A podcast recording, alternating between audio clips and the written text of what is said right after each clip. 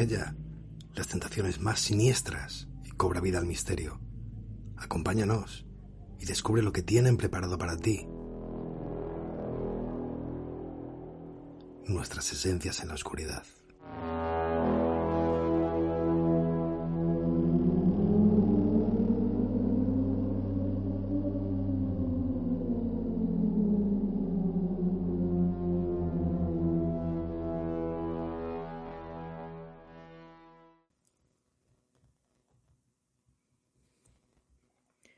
Noches, oyentes y amigos de Esencias en la Oscuridad. Esta semana os traemos un programa con temas muy variados. Como siempre, ya sabéis que nosotros no somos monotemáticos. Eso es lo que nos distingue del resto.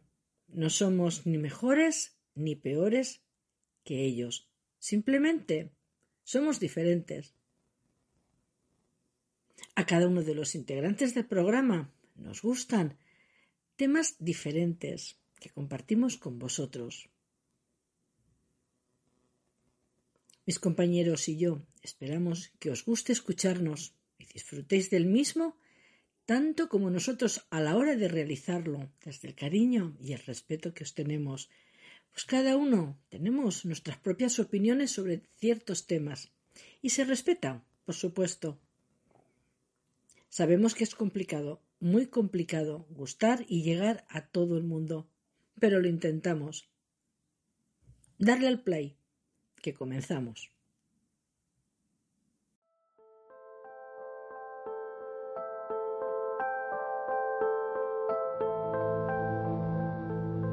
García nos habla de los Asmat, una tribu ancestral con curiosos rituales y una forma de vida un tanto peculiar, que posiblemente siga practicando el canibalismo.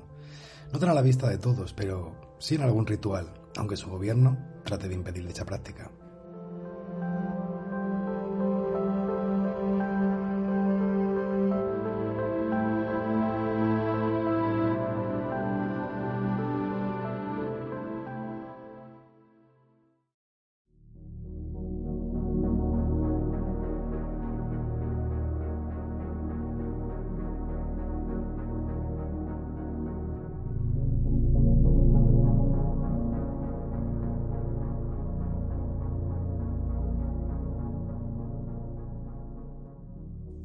Buenas noches, amigos y oyentes de Esencias en la Oscuridad. Mi nombre, Paqui García. Hoy os traigo un tema un tanto raro. Se trata de una tribu que, si bien se sabe que practicaba canibalismo en la antigüedad, a día de hoy se presupone que dicha práctica está abolida. Pero curiosamente, algunos entendidos, aventureros, viajeros, creen que se sigue practicando puntualmente a modo de ritual. No seré yo quien esté en posesión de la verdad. Simplemente os lo comparto porque es interesante. Me gustaría que si alguien sabe algo referente a este tema, en los comentarios nos lo hiciera saber. Espero que os guste.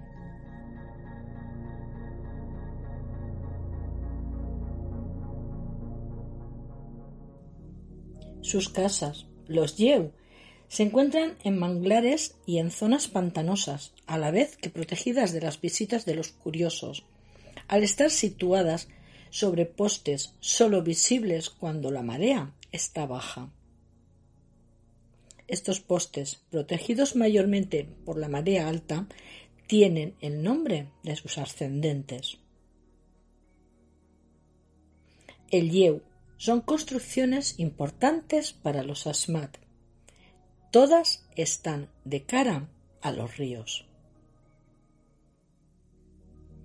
Existen casas para los solteros, donde están la mayor parte del día.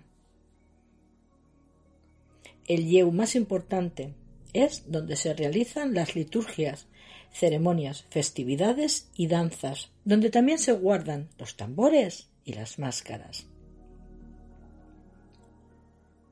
Están construidos sobre postes. Algunos sirven de escuela al que las mujeres pueden asistir, pero solo en contadas ocasiones, o casi ningunas para ser ciertos. Desde el Yeu, los hombres controlan todo, quién se arrima a su poblado y si es con intención de atacar. También observan si las mujeres están en el río o entretenidas hablando entre ellas, que esto sería motivo de castigo, porque su labor es el trabajo en el río, mayormente la pesca. La casa Yeu es utilizada como escuela por los jóvenes, pues allí aprenden las costumbres de su gente. Los guerreros y cazadores cuentan sus logros y las calaveras que tienen en su poder. Por cierto, las calaveras de sus ancestros son importantes para ellos.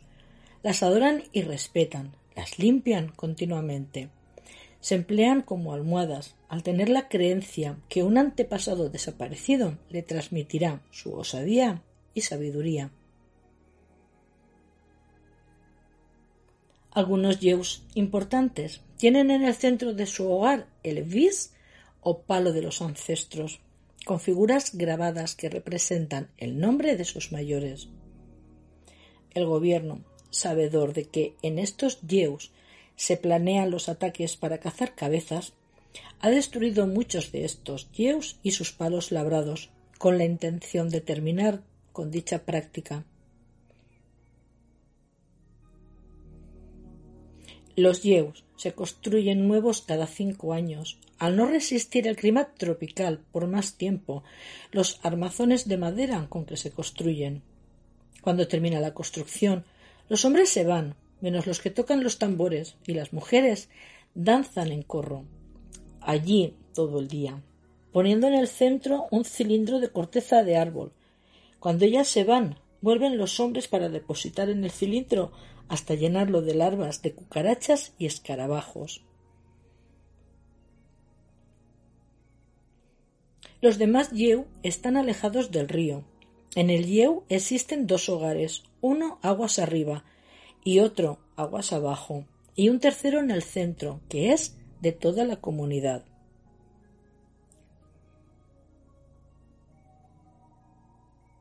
Los guerreros Asmat se arman de flechas, lanzas y arcos, utilizando unas muñequeras de caña para protegerse. Para dar apariencia de ferocidad, introducen resina en sus fosas nasales y se acoplan unos colmillos en la nariz. Se pintan sus pómulos de colores llamativos. Adornan sus cabezas con tiras de piel de cuscús. Se desplazan antes del amanecer sigilosamente por el río en sus canoas pintadas de color amarillento y cal pulverizada, a las que han colgado en sus canaletas unos gallardetes de plumas blancas.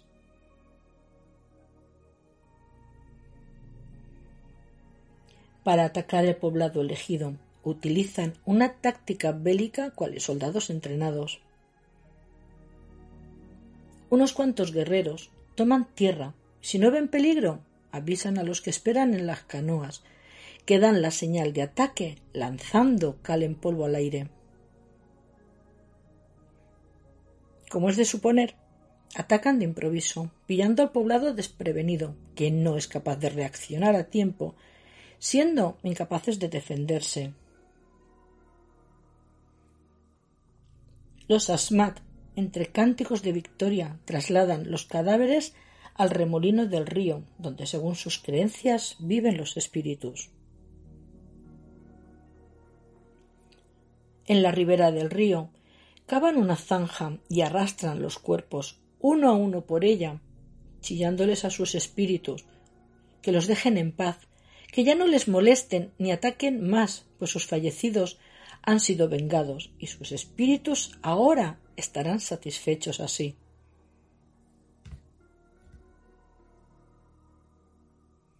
Los guerreros utilizan un cuchillo de bambú para cortar las cabezas y los miembros de los cadáveres y se los llevan desmembrados a sus casas.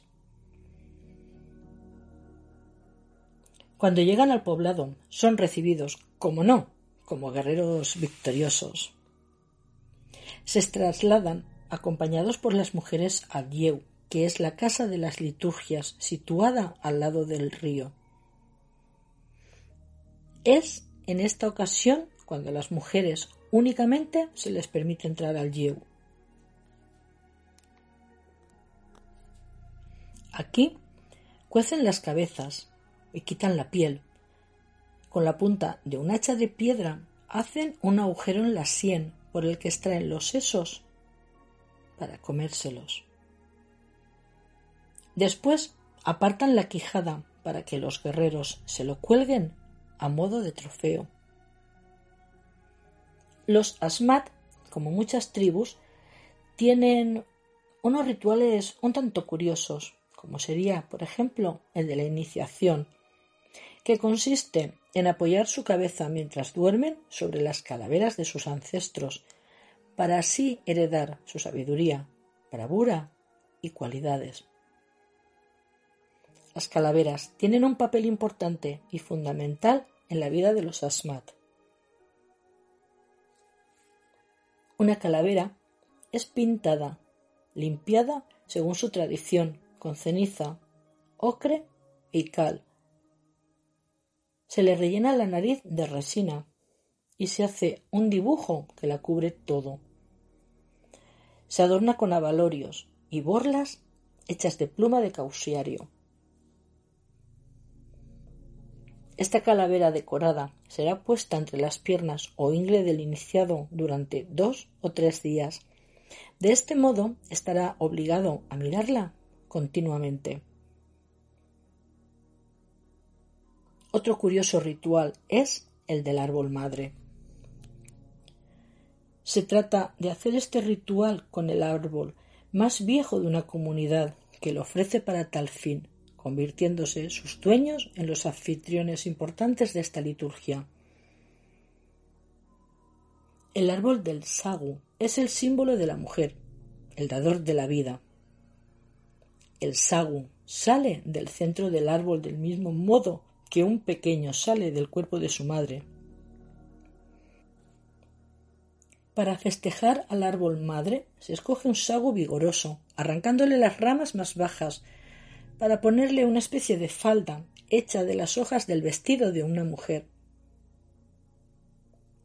La falda de la mujer se decora con símbolos masculinos, pues el ser humano contiene de ambos sexos. Cuando el árbol ya está vestido, da comienzo el ritual de la tala del árbol, que se asemeja a darle muerte a un hombre en un ataque. Los mejores guerreros de la comunidad Yeu, donde se encuentra el árbol, son invitados a contar sus hazañas en la caza humana. Así creen que a la vez atemorizarán a sus contrincantes.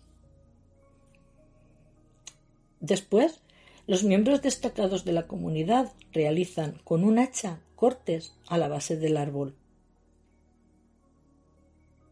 pero serán los dueños de donde ha crecido quienes tienen el privilegio de terminar cortándolo, por haberlo ofrecido para la celebración.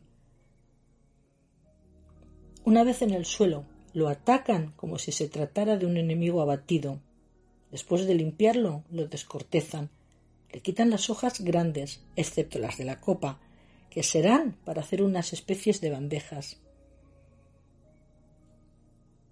Llega el momento de esculpir lo que se asemeja a una pequeña casa Yeu por parte de los dadores del árbol, que esta casa representará la protección a su misma casa. A las seis semanas de cortado el árbol, vuelven a atacar al árbol caído entre aullidos y chillidos. Como si de un cadáver se tratara, lo abren longitudinalmente dejando al descubierto las larvas del escarabajo capricornio que han incubado en él. Con un recipiente cuadrangular hecho con la hoja escogida del árbol madre a forma de bandeja depositan estas larvas. Con gran alegría, como si transportaran un guerrero asesinado, se dirigen al Yeu con la bandeja de las larvas. La depositan el An, que es un recipiente cuadrangular confeccionado con la hoja. Para su cultura, el an representa la vagina. Para ellos, el árbol es la representación del cuerpo de la mujer en este ritual, siendo las larvas el esperma del hombre. Los asmat tienen una práctica curiosa, el hermanamiento entre pueblos. Es el antiguo ritual Tasushubi, pero adecuado a esta época para apaciguar las tensiones entre pueblos vecinos. Los poblados Basin y Guares querían hermanarse. Entonces, tres hombres y tres mujeres de Guares casados fueron hijos adoptados por las familias Basin. Es un lío de nombres, pero bueno, se les llaman así. Las mujeres Basin trezan unas serpentinas de sagu que ponen sobre el pelo de los seis guares pequeños, en teoría pequeños bebés, que serán adoptados. Les pintan las caras con cal y ocre y les ponen en el ombligo unas pequeñas cintas de caña de bambú que simulan el cordón umbilical. En la casa de las liturgias se crea un pasillo con palmas entrelazadas, por donde entrarán al ritmo de los tambores los guares, que simulan ser bebés, reptando por el suelo, y los basin, que son como sus padres. Los hombres basin se tumban con la cara apoyada al suelo y los hombros juntos, las mujeres, en cambio, permanecen de pie, dándose la cara con sus pies abiertos. Las mujeres basin gimen como si de un parto se tratara y son atendidas por las parteras que a su vez simulan e imitan abrir los ojos a los guarres, que son los bebés recién nacidos. Después de ser anunciados al poblado el sexo y la buena salud de los bebés recién nacidos, las hijas guarres, se echan en brazo de sus madres Passin, como si estuvieran, no sé, pues como en un plácido sueño, asemejando que las acunan, las acurrucan, las arrullan. Vamos, lo que una madre hace cuando da luz. Esta celebración dura varios días en la que los hombres simulan aprender la técnica de caza y las mujeres la de la pesca. Después de algunos días, los tres hombres y las tres mujeres guarres vuelven a sus hogares. Este ritual de hermanamiento sirve para pactar la paz entre hogares o poblados.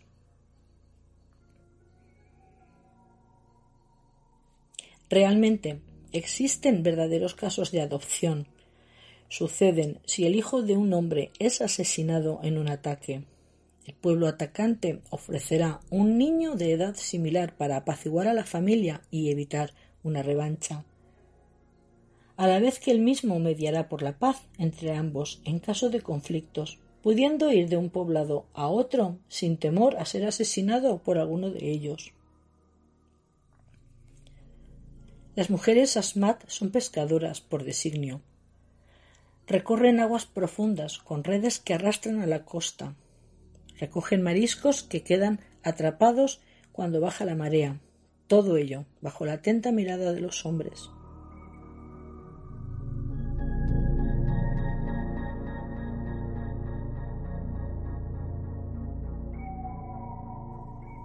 Los asmat no practican el arte de la alfarería, pues no disponen de materia prima.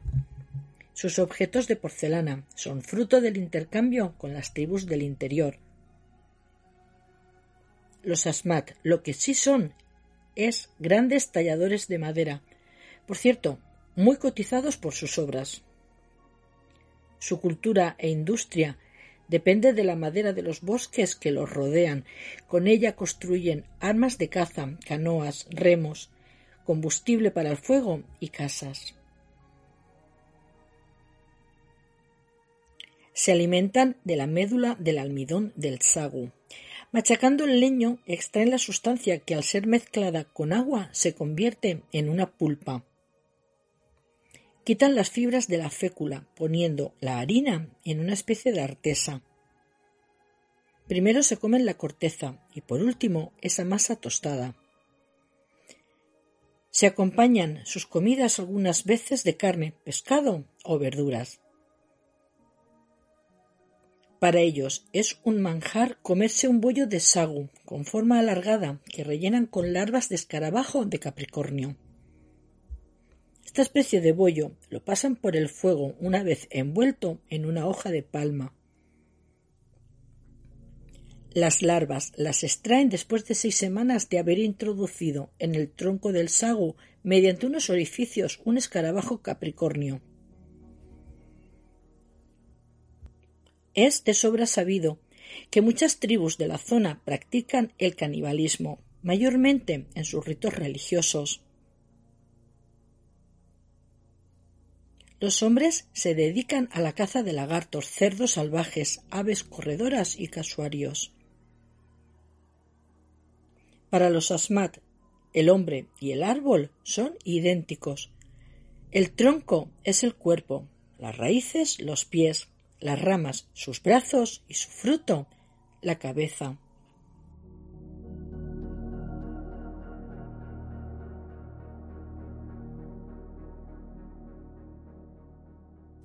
Los enlaces matrimoniales. El matrimonio y los nacimientos son laicos, al contrario que las actividades de caza, que son de índole religiosa. Los padres se encargan de pactar los matrimonios apenas nacen los hijos, teniendo en cuenta la situación económica de las familias. Llegado el momento del enlace, la madre de la novia finge estar triste y llora lamentando su pérdida. Es de tradición que los contrayentes asmat finjan estar abatidos antes y durante la ceremonia. La novia llega al evento subida a hombros de su tío, mostrando mucha tristeza. Es en ese momento cuando el novio realiza un curioso simulacro. Es huir del poblado, pues al casarse pierde su libertad pero es devuelto por un grupo de hombres para seguir con el enlace, pero esto es parte del ritual. Para la ceremonia, la novia es adornada con plumas y piel de cuscús. Sus mejores amigas, siguiendo con la tradición, fingen sentirse abatidas. Se sientan en el suelo con las piernas entrelazadas a la vez que al tío de la novia le murmuran tristemente el nombre de su amiga. La dicha y felicidad del tío de la contrayente a la vez que formula sus votos terminan con este curioso ritual.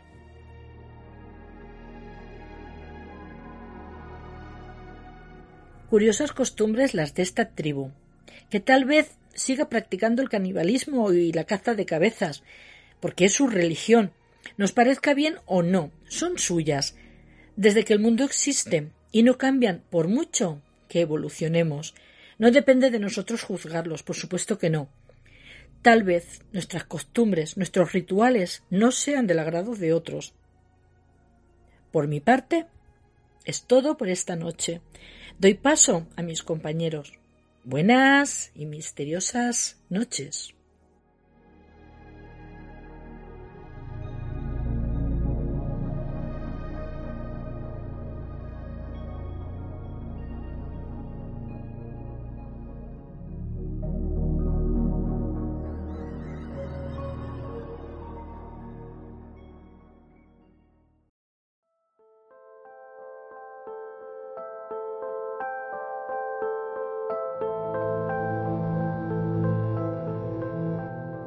A continuación, escuchamos a Gabriel Hernández, que nos trae un tema escabroso e interesante.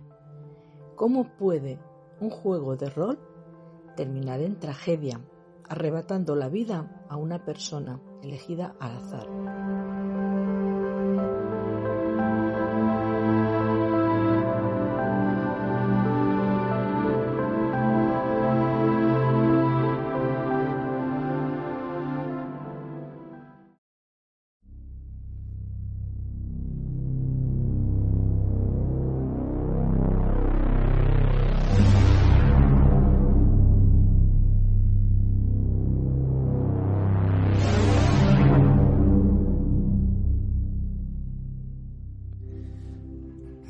Bienvenidos a Esencias en la Oscuridad. Esta noche vamos a tratar un tema que conmocionó España en el año 94.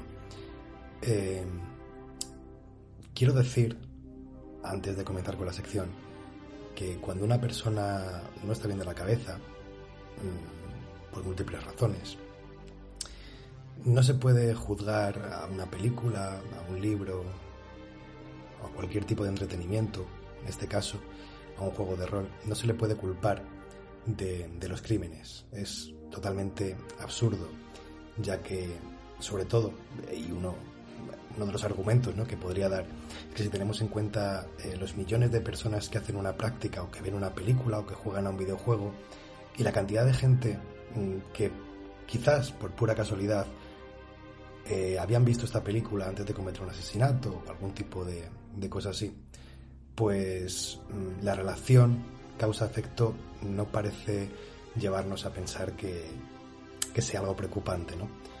Entonces, bueno, yo quiero decir esto porque en su momento, pues claro, los medios sensacionalistas abren eh, sus noticieros diciendo que hay que tener mucho cuidado ¿no? con, con el rol. Entonces, eh, hay que imaginarse a algunos padres prohibiéndoselo a sus hijos, los hijos no entendiendo muy bien las razones. Y, por eso, bueno, pues como digo ya, dejar claro que es algo muy loco y totalmente absurdo prohibir algo porque una persona mm, haya cometido un crimen, ¿vale? Como vamos a ver esta noche. Vamos con ello.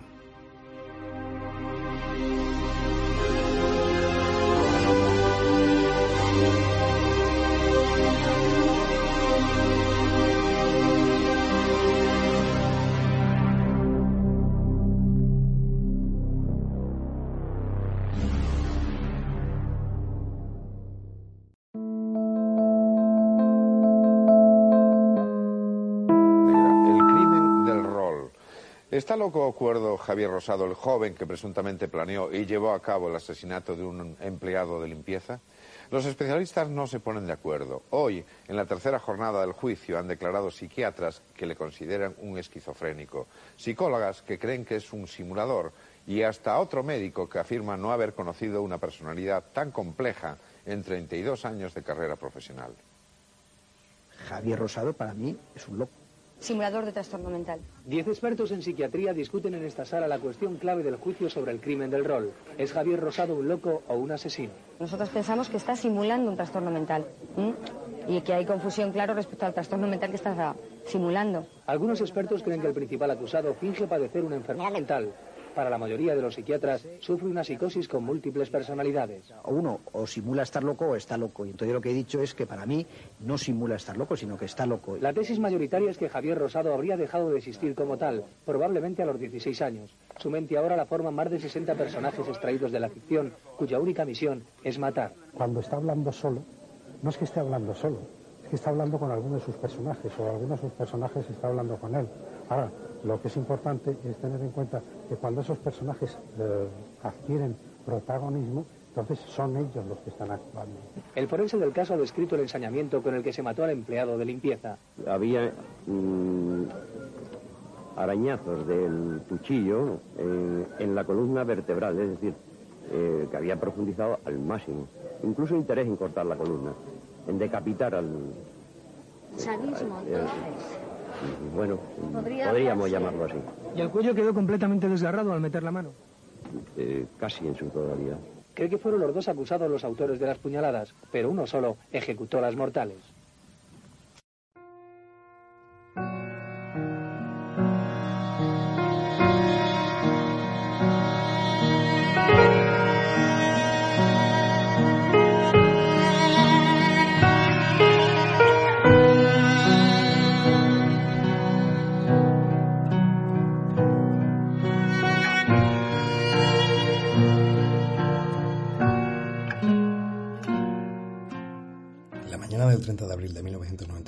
Un conductor de autobús corre a la cabina más cercana para avisar a la policía. El motivo, un cadáver en un descampado. ¿De quién era el cuerpo sin vida y quién se le arrebató? El hecho sucedió en el barrio de Manoteras, Madrid. Carlos Moreno, empleado de la limpieza, contaba con 52 años.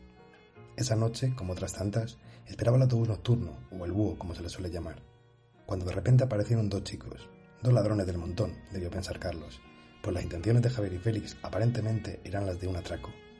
Quizás, por ese motivo, se resistió todo lo que pudo, pero 19 puñaladas después, sin dejar de luchar, acabaría perdiendo la batalla.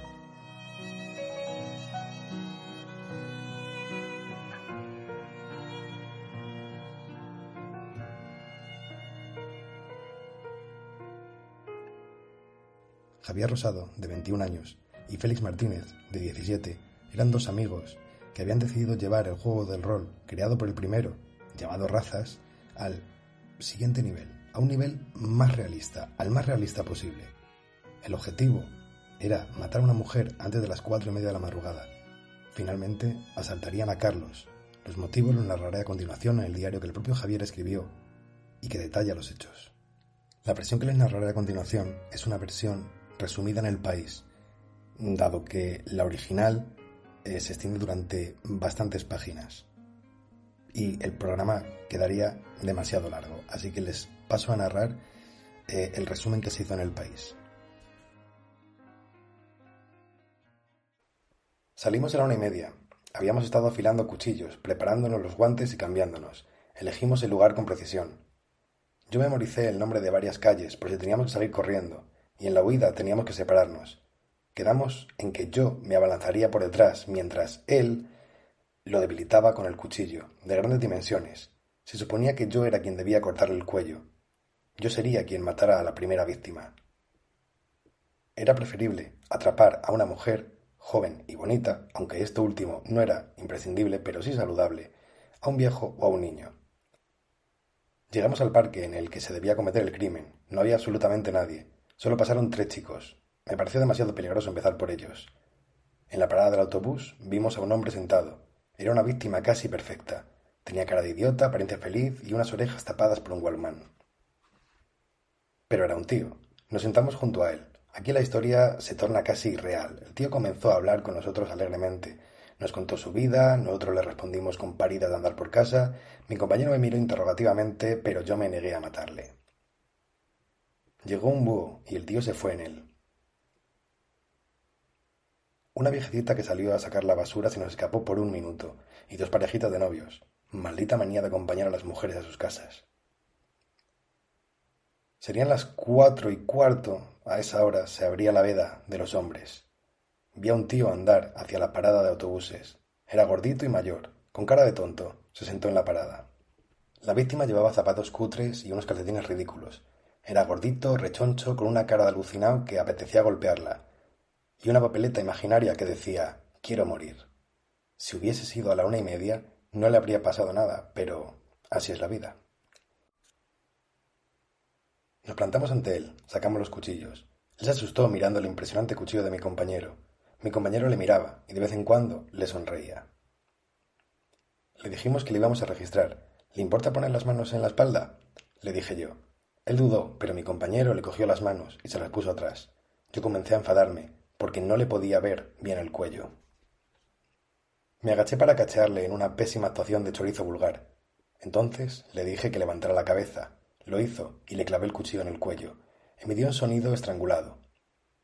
Nos llamó hijos de puta. Yo vi que solo le había abierto una brecha. Mi compañero ya había empezado a debilitarle el abdomen a puñaladas, pero ninguna era realmente importante. Yo tampoco acertaba a darle una buena puñalada en el cuello. Empezó a decir no, no, una y otra vez. Me apartó de un empujón y empezó a correr. Yo fui tras él y pude agarrarle. Lo cogí por detrás e intenté seguir degollándole. Oí el desgarro de uno de mis guantes. Seguimos forcejeando y rodamos. Tíralo al terraplén, hacia el parque, detrás de la parada del autobús. Allí podríamos matarla a gusto. Dijo mi compañero. Al oír esto, la presa se debatió con mucha más fuerza.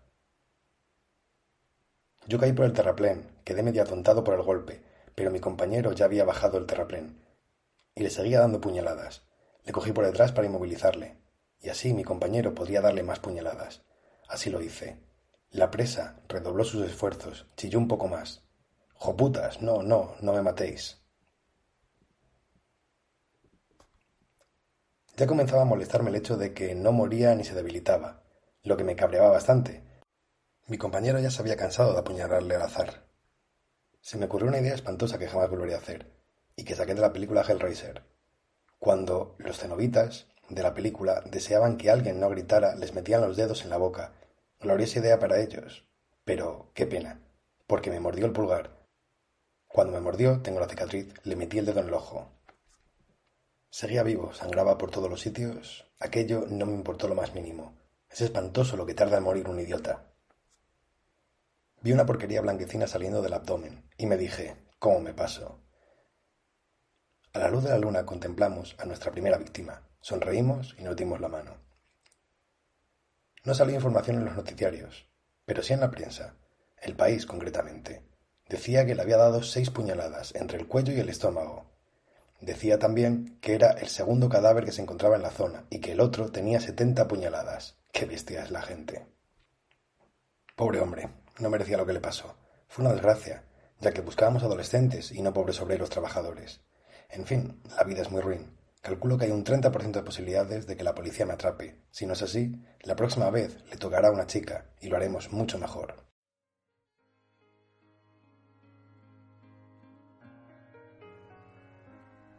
Supongo que la hazaña era demasiado buena en la mente de Javier, y que si ya de por sí es muy difícil cometer el crimen perfecto, lo es aún más cuando tu ego es tan desmesurado. Entonces ambos hicieron saber a su grupo de amigos lo sucedido.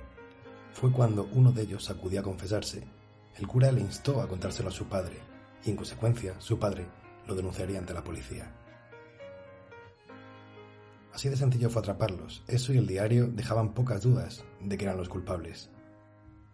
Cabe mencionar que la simulación de atraco fue de lo más chapucera, pues la víctima había cobrado su nómina y tenía intactas sus 60.000 pesetas en el bolsillo de su chaqueta. Ya en juicio, Javier diría tener 43 personalidades diferentes viviendo en su interior. Psicólogos y psiquiatras debatían sobre si estaba diciendo la verdad y tenía personalidad múltiple o simplemente se trataba de una actuación. Según las personas que le conocieron y asistieron al juicio, no mostró arrepentimiento, más bien lo contrario. En conclusión, la sentencia la recibiría como persona sana y no como enfermo mental. Esta condena, según algunos expertos, le habría beneficiado a día de hoy. Javier Rosado fue condenado a 42 años y dos meses de prisión, y Félix Martínez, debido a su minoría de edad en el momento del suceso, se le condenó a 12 años y un día de reclusión menor por asesinato. Félix solamente llegaría a cumplir cuatro años de prisión por buen comportamiento y demostrando arrepentimiento. Con 21 años ya era un hombre libre. Javier eh, fue el primer preso de España en conseguir tres carreras universitarias durante su condena, la cual solamente duró 13 años. Y hasta aquí mi sección por esta noche. Espero leerles en los comentarios, espero que les haya gustado y nosotros nos escuchamos la próxima semana.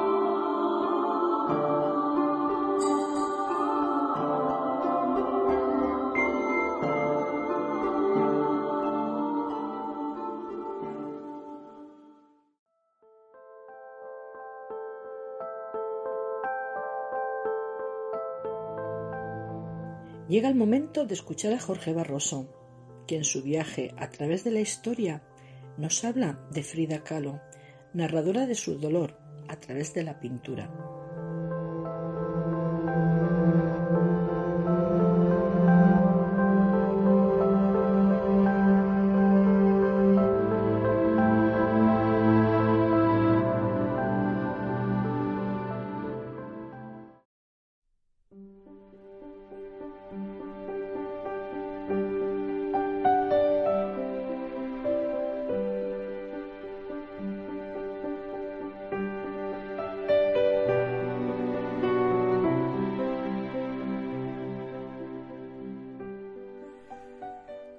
Buenas amigos, soy Jorge Barroso.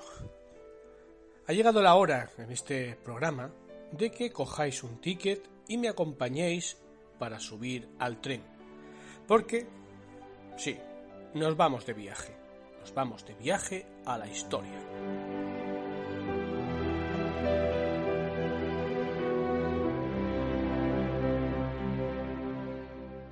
En esta ocasión a conocer a uno de los personajes más fascinantes del siglo XX.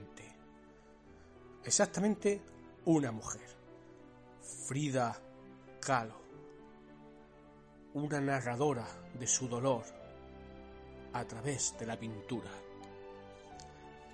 Ya sin más, vamos a viajar para conocer a esta magnífica mujer.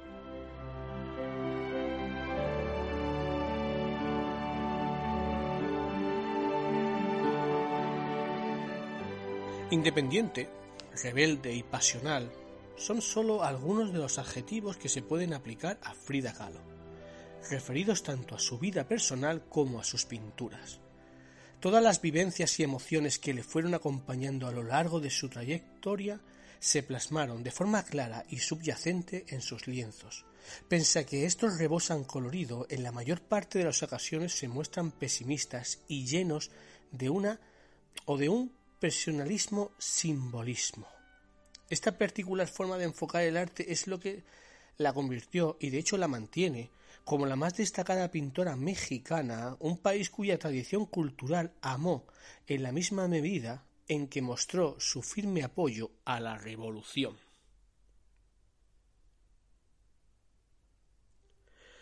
Hacer un análisis de la pintura de Frida Kahlo, eh, nació en 1907 y falleció en 1954, es recorrer sus vivencias más íntimas y sus sentimientos más profundos, todo ello fruto de la vida sembrada de dificultades que le tocó vivir. Quizá si no se hubiese dado ese eh, destacado cariz dramático, la artista mexicana no habría llegado a convertirse en ese icono que es a día de hoy marcada desde muy pequeña por la poliomielitis, una enfermedad que le dejó unas secuelas físicas importantes en la pierna derecha, con 18 años sufrió un gravísimo accidente al colisionar el autobús en el que volvía de la escuela con un tranvía. Muchos de los pasajeros murieron, pero Calo sobrevivió milagrosamente, aunque a partir de ese momento le esperaría una larga y compleja recuperación. Durante el tiempo en que se vio obligada a mantenerse postrada en la cama, fue cuando decidió explorar eh, esa afición por la pintura. Consiguió de su padre una caja de colores, pinceles y una paleta y comenzó a dibujar, marcando ya desde entonces el estilo por el que sería reconocida. Sus autorretratos, los cuales realizaba gracias a un espejo en el que se veía desde el lecho. La propia Frida ante la profusión de trabajos que hizo de este género, llegó a explicar Me retrato a mí misma porque paso mucho tiempo sola y porque soy el mejor motivo que conozco. Personalmente me parece fascinante.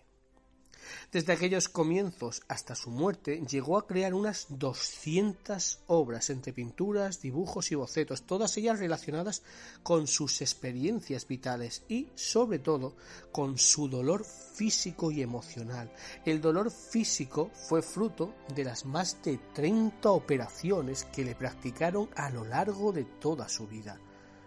El dolor emocional se debió principalmente a su relación con el muralista Diego Rivera, además de sus inquietudes políticas y a la imposibilidad de ser madre, algo que realmente deseaba. Fueron precisamente sus autorretratos el instrumento a través del cual se valió el artista para mostrar su personalidad tal y como ella la percibía en cada momento o época de su vida. En general, en ellos aparece con un rostro ausente de expresión, serio y mirando al espectador de frente y con algunos aspectos muy señalados que se ha convertido en señal o en una seña de personal, eh, como esas tupidas cejas negras y el esbozo de bigote que se deja entrever sobre su labio superior. Pese a esta estructura general básica que parece ser idéntica en todos los casos, cada uno de los trabajos representa un momento de su vida, matizado gracias a los detalles y los objetos que rodean a la imagen principal, a los colores utilizados y al estilo escogido. Cabe asimismo destacar que la pintora suele aparecer en sus lienzos con trajes clásicos mexicanos y atuendos indios adornados con, con, complementos típicamente autóctonos, una vestimenta que ella realmente solía utilizar, sobre todo tras su matrimonio con Rivera, y que denotaba sus marcadas creencias nacionalistas, además de contar con un efecto más cercano a la estética, ya que al ser trajes largos hasta los pies, ocultaban la deformidad de su pierna. Este estilo, basado en el folclore, en los colores vivos y brillantes y en los vestidos y complementos indígenas, vino a llamarse mexicanismo para los nativos y renacimiento mexicano para los norteamericanos. Kahlo estaba convencida de que gracias a, sus autorretratos conseguía un conocimiento más profundo de su propia personalidad, jugando en ocasiones con la posibilidad o las posibilidades simbólicas que le ofrecía ese género. El ejemplo más claro es el de la obra Las dos Fridas, compuesto poco después de su divorcio con Rivera, en el que se contraponen dos imágenes opuestas del artista. Por un lado, la pintora vestida con atuendos tradicionales mexicanos, algo que Diego adoraba, y por otro, ataviada a lo europeo, representando a la mujer traicionada por el adulterio. Los corazones de ambas mujeres están conectados por una única arteria cuyo extremo portado por la Frida Kahlo rechazada, parece que va a terminar perdiendo toda su sangre. En este trabajo el artista quiso plasmar la dual y tormentoso que fue aquella relación con aquel pintor. Kahlo vio por primera vez a Diego Rivera cuando estudiaba en la Escuela Nacional Preparatoria, donde él preparaba un mural, aunque no sería hasta unos años después cuando realmente se conocieron, esta vez en el Ministerio de Cultura lugar en el que Frida acudió para mostrarle sus trabajos y conocer su opinión sobre los mismos. La diferencia de edad entre ambos era de 21 años y formaban una curiosa pareja, él de estructura redonda y ella menuda y delgada. Se casaron en 1929 y su relación estuvo desde el principio marcada por las infidelidades de Rivera, que le llevaron al divorcio diez años después. En cualquier caso, la separación apenas duró un año y la pareja se reconcilió y volvió a casarse. En los cuadros de Calo, en los que aparece ambos, en los que aparecen ambos, se refleja de una forma desmedida la diferencia de tamaño entre ellos. Rivera con un cuerpo orondo y unos grandes pies anclados en el suelo, y Frida muy pequeña, con pies digamos enanos, que apenas se dejan ver bajo, las largas faldas y como en, un segundo plano, perdiéndose quizá en estas imágenes la marcada independencia que dejaba ver, por ejemplo, los autorretratos eh, en singular, ¿no? La fuerte influencia personal que ejerció eh, el muralista sobre la pintora se deja ver en obras también como Diego en mi pensamiento, en el que es patente eh, ese amor, ese amor obsesivo de Calo por su esposo al aparecer este retratado sobre la frente de su mujer. Diego y yo es un autorretrato similar al anterior, en el sentido de que Rivera vuelve a aparecer en la frente de Calo. Esta pintura pertenece a la época en la que su marido tenía una relación con una mujer llamada María Félix, y en ella destaca el simbolismo de los cabellos que parecen querer estrangular a la autora. Además de sus experiencias vitales y amorosas, Frida Kahlo se valió de numerosos recursos a la hora de personalizar y dotar de contenido su pintura, la cual, a primer golpe de vista, destaca ante el espectador por su profusión de colores vibrantes y llamativos. La utilización de los colores hacía eh, o la hacía acorde con el simbolismo que le inspiraba cada uno de ellos. Así, se movía desde el amarillo de la locura, la enfermedad y el miedo, a la electricidad y el amor puro de un azul cobalto, o desde la tristeza del verde de las hojas hasta la distancia que representaba el azul marino, según ella misma dejó escrito. Es decir, todos ellos símbolos propios, inspiraciones particulares que le proporcionaban las diversas tonalidades y que le permitían transmitir con precisión sus sentimientos. Respecto a las influencias eminentemente artísticas que recibió y que trasladó a su obra la pintora, se encuentra en primer lugar la cultura precolombina, a la que Calo Rivera era especialmente, eran especialmente aficionados, y de la que coleccionaban esculturas, piezas de orfebrería, etc. Estos movimientos se trasladarían a la pintura de Calo, bien como una forma de reflejar una determinada imagen, bien tomando los objetos tal como eran y colocándolos en el cuadro. También los populares retablos o pinturas votivas mexicanas influyeron en la obra del artista. De estas pequeñas escenas religiosas advocadas a determinados santos para que intercedieran ante un problema o desgracia personal, tomaría Calo el formato, el soporte y la técnica, que era el óleo sobre metal, el tipo de composición con la misma sencillez de formas y la reducción de la acción a lo esencial, para lo que a su vez prescindiría de la perspectiva clásica a favor de una dramatización de la escena en la que entre lo fantástico y lo real no existieran fronteras.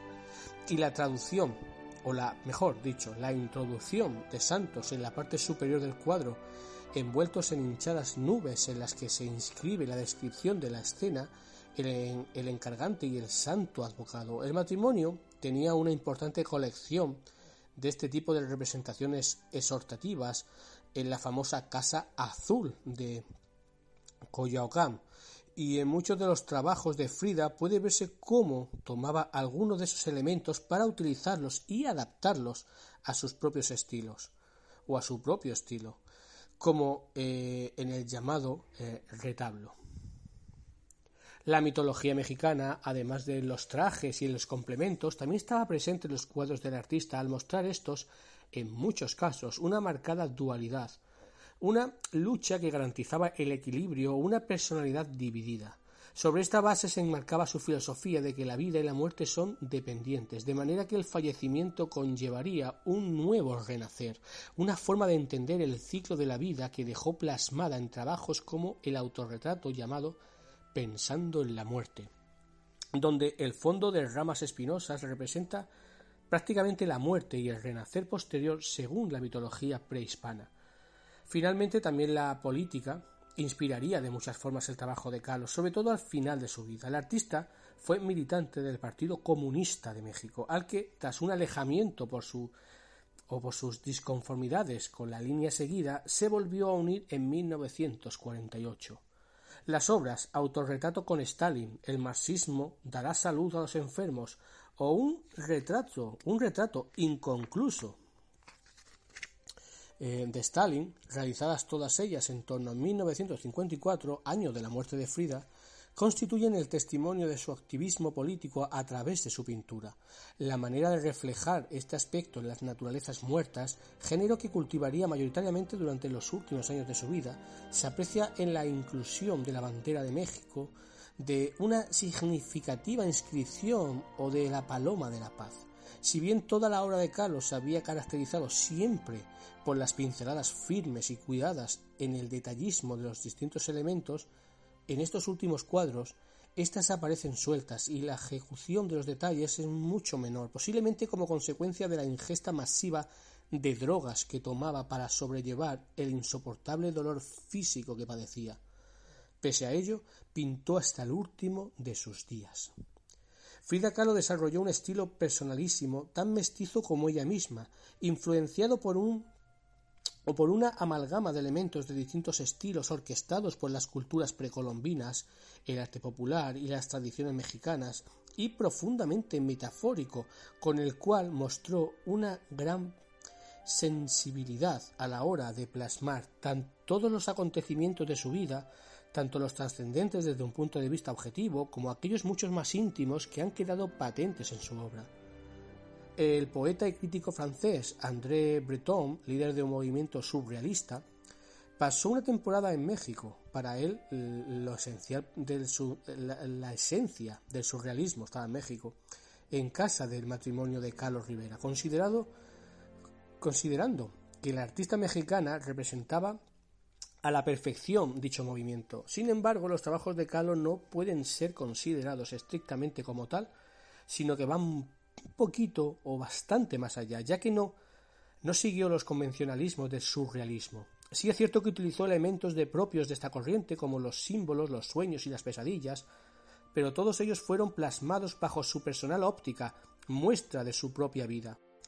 Pese a que llegó a participar en 1940 en la Exposición Internacional de Surrealismo, la misma Kahlo no llegó a considerarse nunca una auténtica surrealista, sino que dejó muy claro precisamente el hecho de que, más que sueños, lo que mostraba era su propia realidad.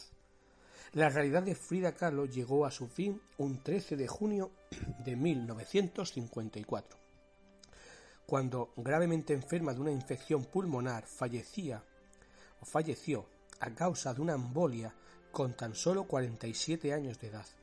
Aunque las ideas de suicidio que recoge en su diario dejan abierta la duda sobre una posible muerte voluntaria.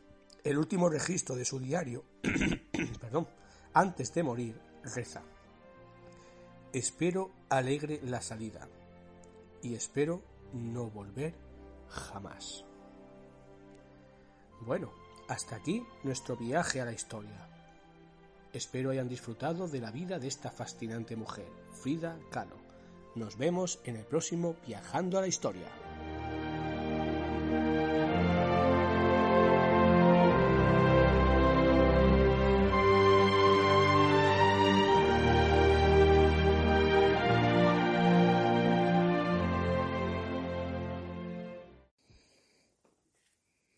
Hola, amigos y oyentes de Esencias en la Oscuridad.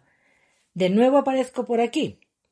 Quería deciros que hasta ahora nos habéis escuchado a una servidora, Paqui García, Gabriel Hernández y Jorge Barroso, en nuestras respectivas secciones, con fascinantes temas. Pero aún queda programa.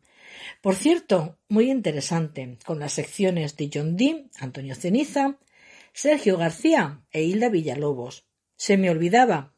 Ah, no, no se me olvidaba. ¿Qué va? Que para terminar tendréis un relato.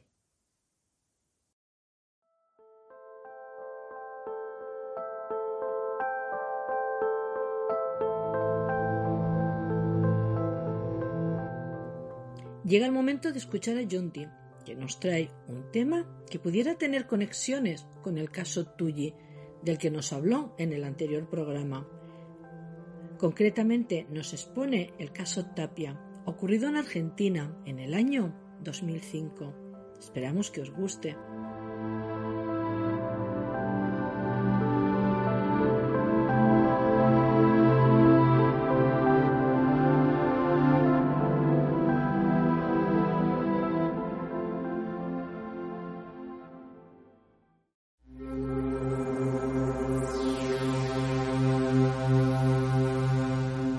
En nuestra anterior entrega hablábamos del caso Tully, ¿os acordáis?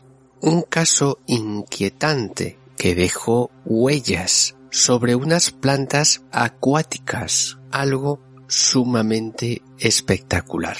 Si no la habéis escuchado, os aconsejo que escuchéis ese caso, en donde lo tocamos con un artículo de prensa que encontré en un periódico australiano. Bien, el caso que vamos a tocar hoy es tremendamente espectacular, lo vais a ver. Un caso, no sé si decirlo parecido o no, pero muy peculiar y que tiene conexiones con el caso Tully. Lo vais a ver. Es más, lo vais a escuchar en la voz de uno de los testigos, el señor Romelio Tapia. Y pongámonos en situación. Esto ocurre el 9 de febrero del año 2005 aproximadamente entre la una y media y las dos y media de la madrugada. ¿Y en dónde ubicamos los hechos? Pues en el barrio El Paraíso, a tres kilómetros de Sierra de los Padres, en Argentina. Y todo comienza con un ruido como una especie de ronroneo y posterior alboroto de animales. La vecina, la señora Carmen Cabrelli, se despierta y está como en una situación nerviosa y escucha este ruido y escucha que los animales también parecen estar nerviosos, principalmente perros y cerdos. Sale al exterior junto a una linterna y pega un vistazo todo alrededor y no ve absolutamente nada, pero sí ve que los animales están bastante nerviosos.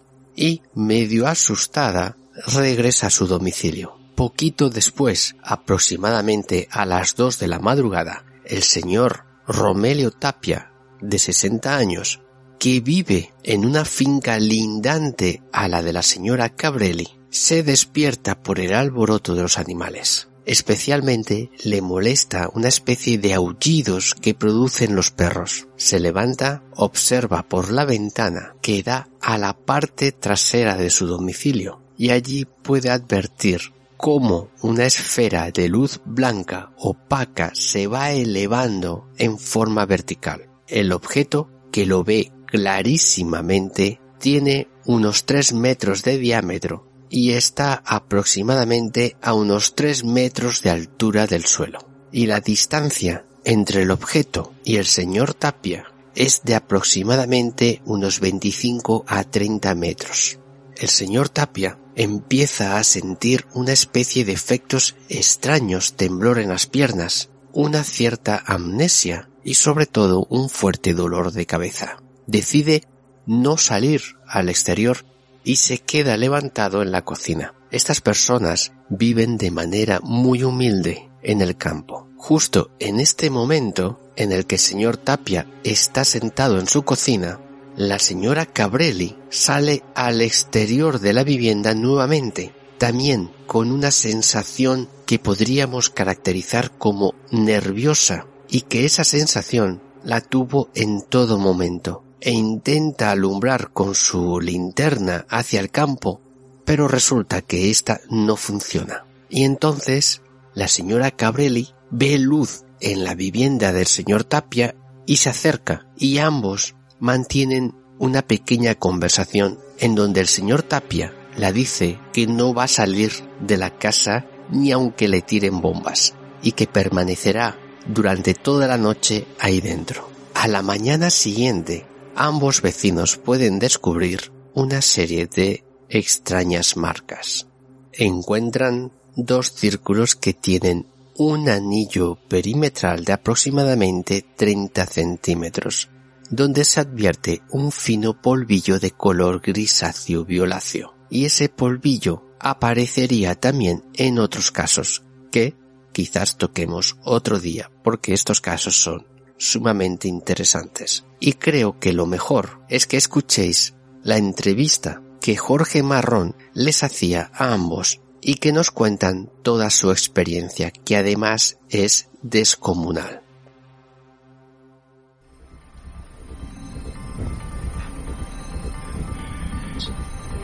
¿Qué fue lo que sucedió esa noche? Bueno, esa noche, una noche como la de ahora, más o menos este, muy serena, muy tranquila. Y bueno, los acostamos y como a las 2 de la mañana empezó el, el batifondo de los perros. Empezaron a ladrar los perros, cosa que no, no era común, porque uno muchas veces pasan los vecinos o otro perro, es distinto el, el ladrido y la desesperación que tenían ese día los animalitos. Y hasta los vecinos, el vecino que tiene chanchitos, tenía chanchitos chiquitos también, gritaban y todo. Y bueno, entonces yo agarré, me levanté ahí del dormitorio y tengo la camita chiquita, tengo la ventana que da para el fondo de la casa. Me arrodillé en la cama y levanté la cortina, veo una luz que se una luz inmensa que se va elevando para arriba.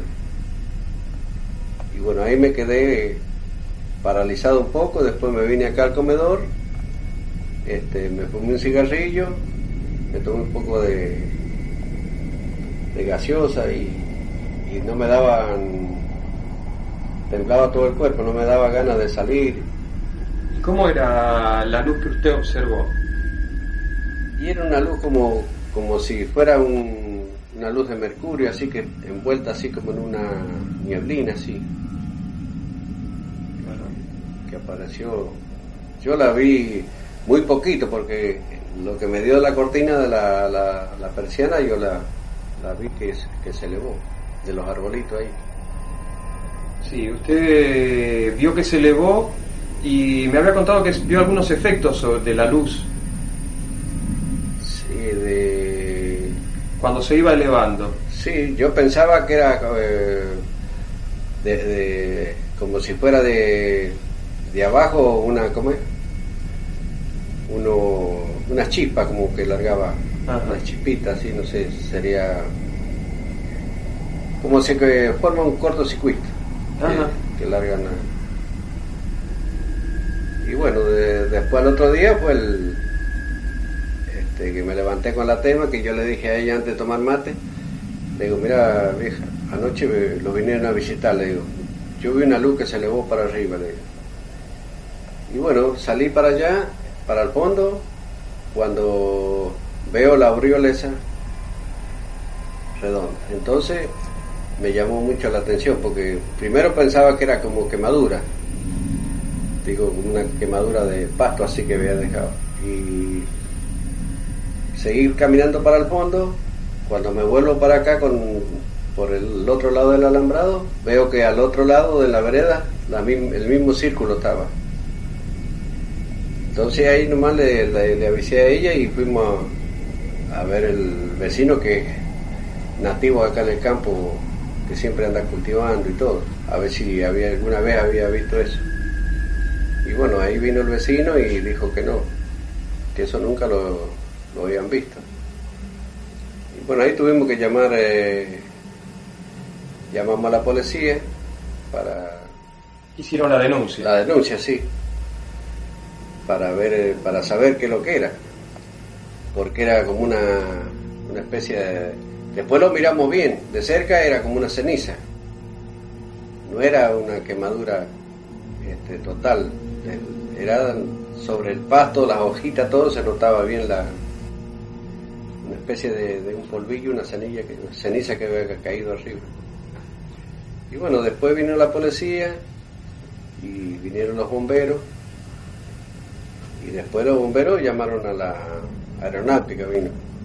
Y ellos no tenían aparato para detectar todas esas cosas. Así que vino la, la policía científica y ordenaron tapar todo trajeron de la municipalidad ahí un camión con arena y taparon todo ¿Recuerda lo que se veía dentro del, del- del, eh, de la marca? y de la marca unas iniciales que nosotros porque no era era una- un círculo bien redondo y en el medio tenía como unos iniciales Ajá.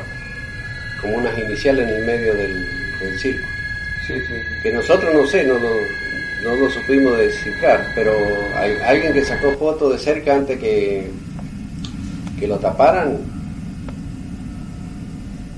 pero era, Pero a usted le parecía que eran especie de letras sí una especie de letras.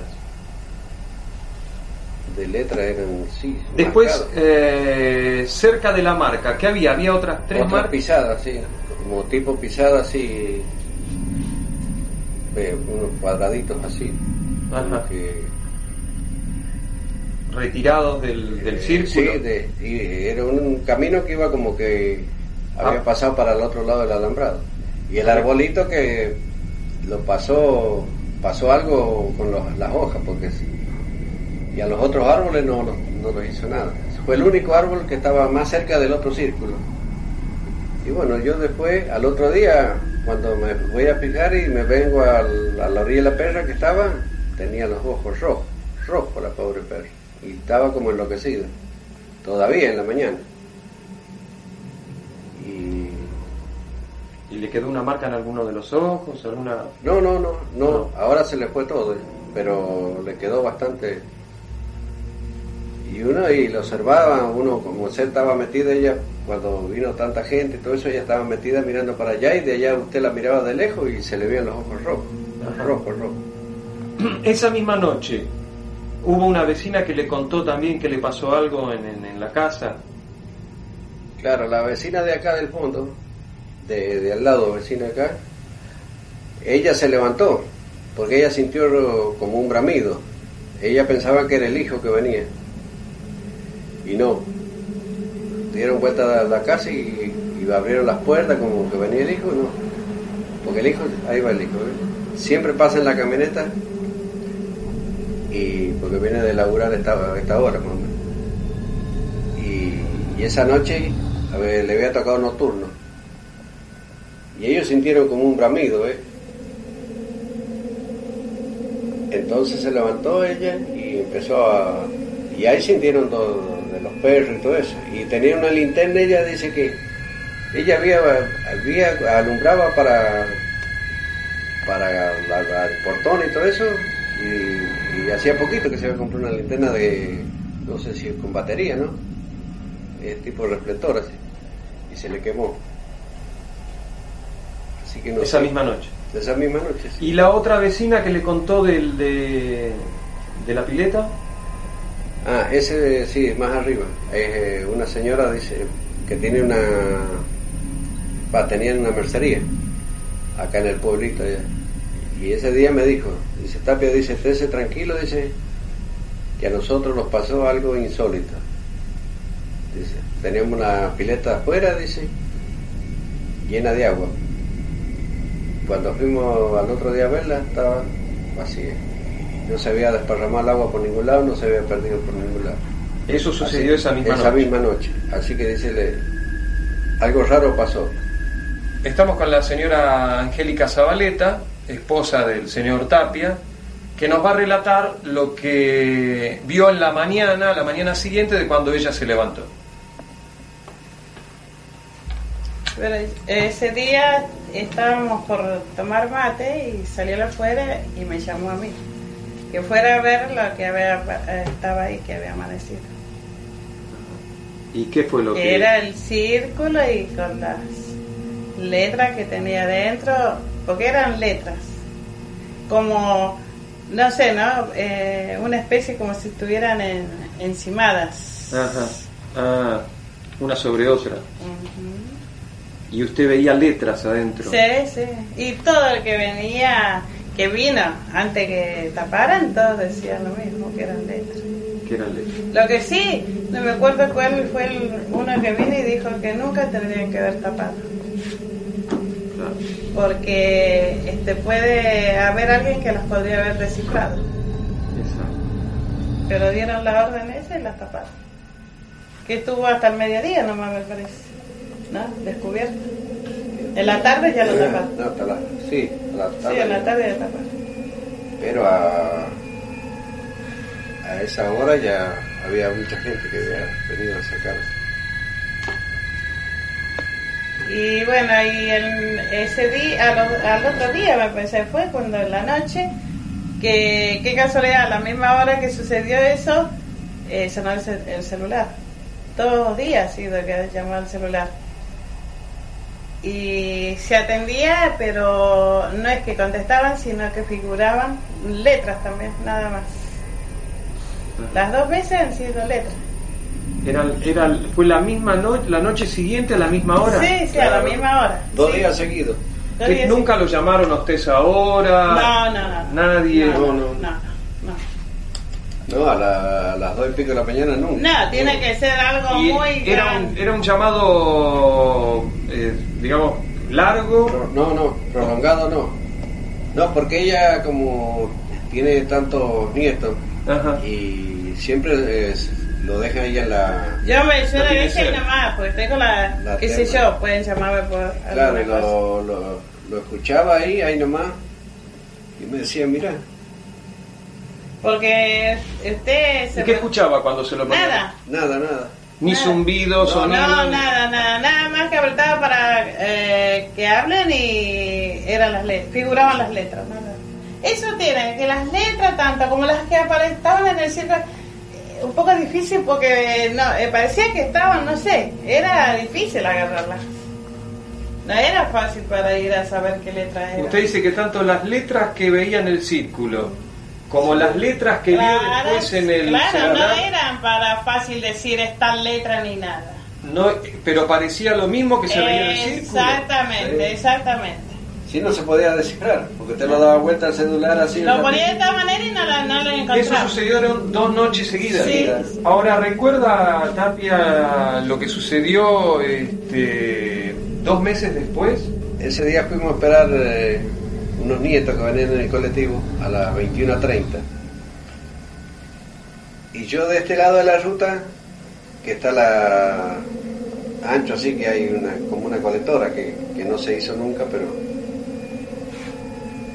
siempre lo pongo al autito, marcha atrás así, mirando al frente para, para la calleta y la ruta, esperando el colectivo. Una esas que estamos ahí los dos con ella, le digo, mira vieja, mira la luz. Iba una luz atravesando la, la ruta. ¿Para el lado de su casa? No, no, iba así, atravesando así, como para Mar del Plata. Y la vimos así hasta que se perdió. Y le digo, ¿viste? ¿Viste que andan todavía? Le digo a ella. Coméntenos qué es lo, la sensación que le quedó a usted de, de- de esto, de por, lo que le por sucedió. varios días no, no tenía ganas de comer, nada. Em, estaba, no sé, como... Choqueado. Sí, que como una cosa que tan cerca lo viví. No pensaba nunca en mi vida que iba a vivir una cosa tan cerca, porque yo siempre creí.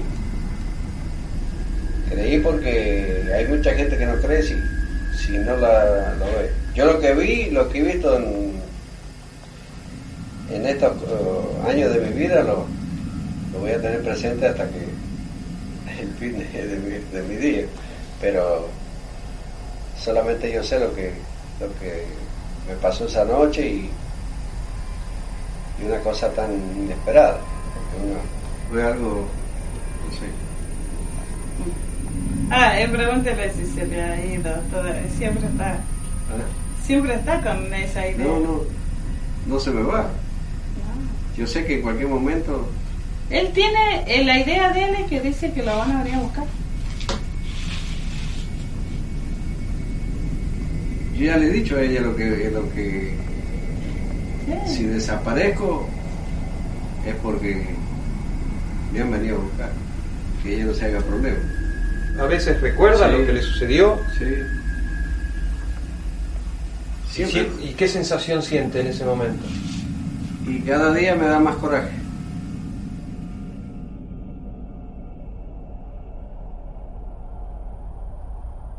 Simplemente espectacular.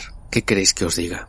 Un avistamiento que dejó muchas huellas en diferentes personas. Desaparición del agua. Esto ocurre muchísimas más veces de lo que nos podamos imaginar. Lo que pasa que no se le da cuenta a este hecho, a la desaparición del agua, al movimiento de animales, animales que están encerrados en un sitio y aparecen en otro, vivos, muertos o mutilados. En esta ocasión no ocurrió, pero como bien nos dice el señor Tapia, la perra tuvo los ojos rojos durante bastante tiempo. A la vecina se la chamusca la linterna, a otra le desaparece el agua y él pudo observar clarísimamente un objeto, cómo se elevaba, aparte de las señales de las huellas que dejó en su aterrizaje. Al menos tuvo que haber dos objetos, o él mismo aterrizó en diferentes zonas, y también nos habla de una especie como de pisadas. Lo mejor de todo esto es que aparece la policía, aparecen los bomberos, aparecen los militares,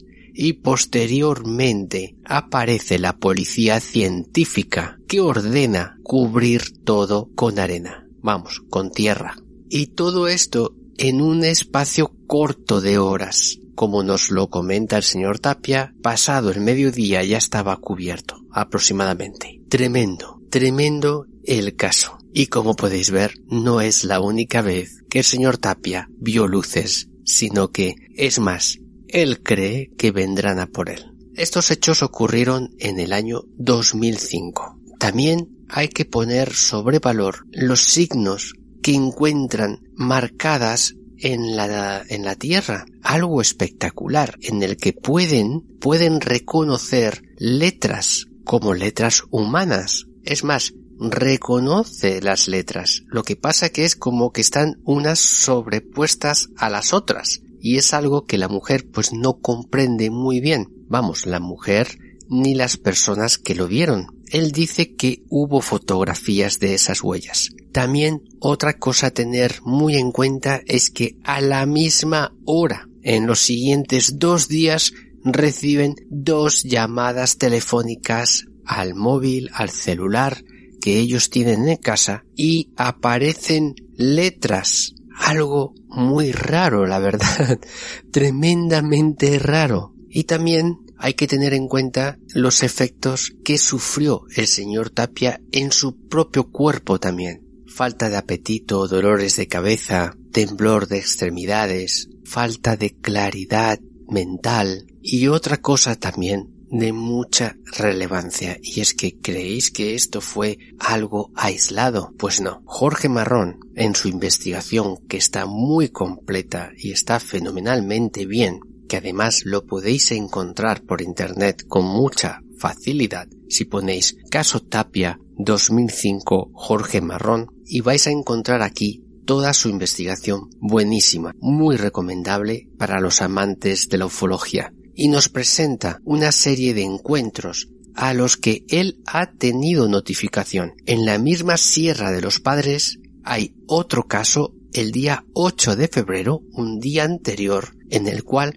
también deja dos huellas. El mismo día en el que el señor Tapia tiene este encuentro, hay otro caso en una planta procesadora llamada Fernández Hermanos, en Ruta 88, en el Mar de la Plata, en el cual dejan ocho huellas. 8 de febrero, en Chapatmalal, una huella de 16 metros. 10 de febrero, General Pirán, 8 marcas. En Camet, Mar de la Plata, 10 de febrero, varias marcas. Barrio Santa Elena, Mar de la Plata, 12 de febrero, varias marcas. Barrio Parque Palermo, en Mar de la Plata, 17 de febrero, una marca. ¿Qué es lo que estaba pasando en el año 2005 exactamente en aquella zona? Pues como podemos ver, hubo movimiento que además dejaron huella.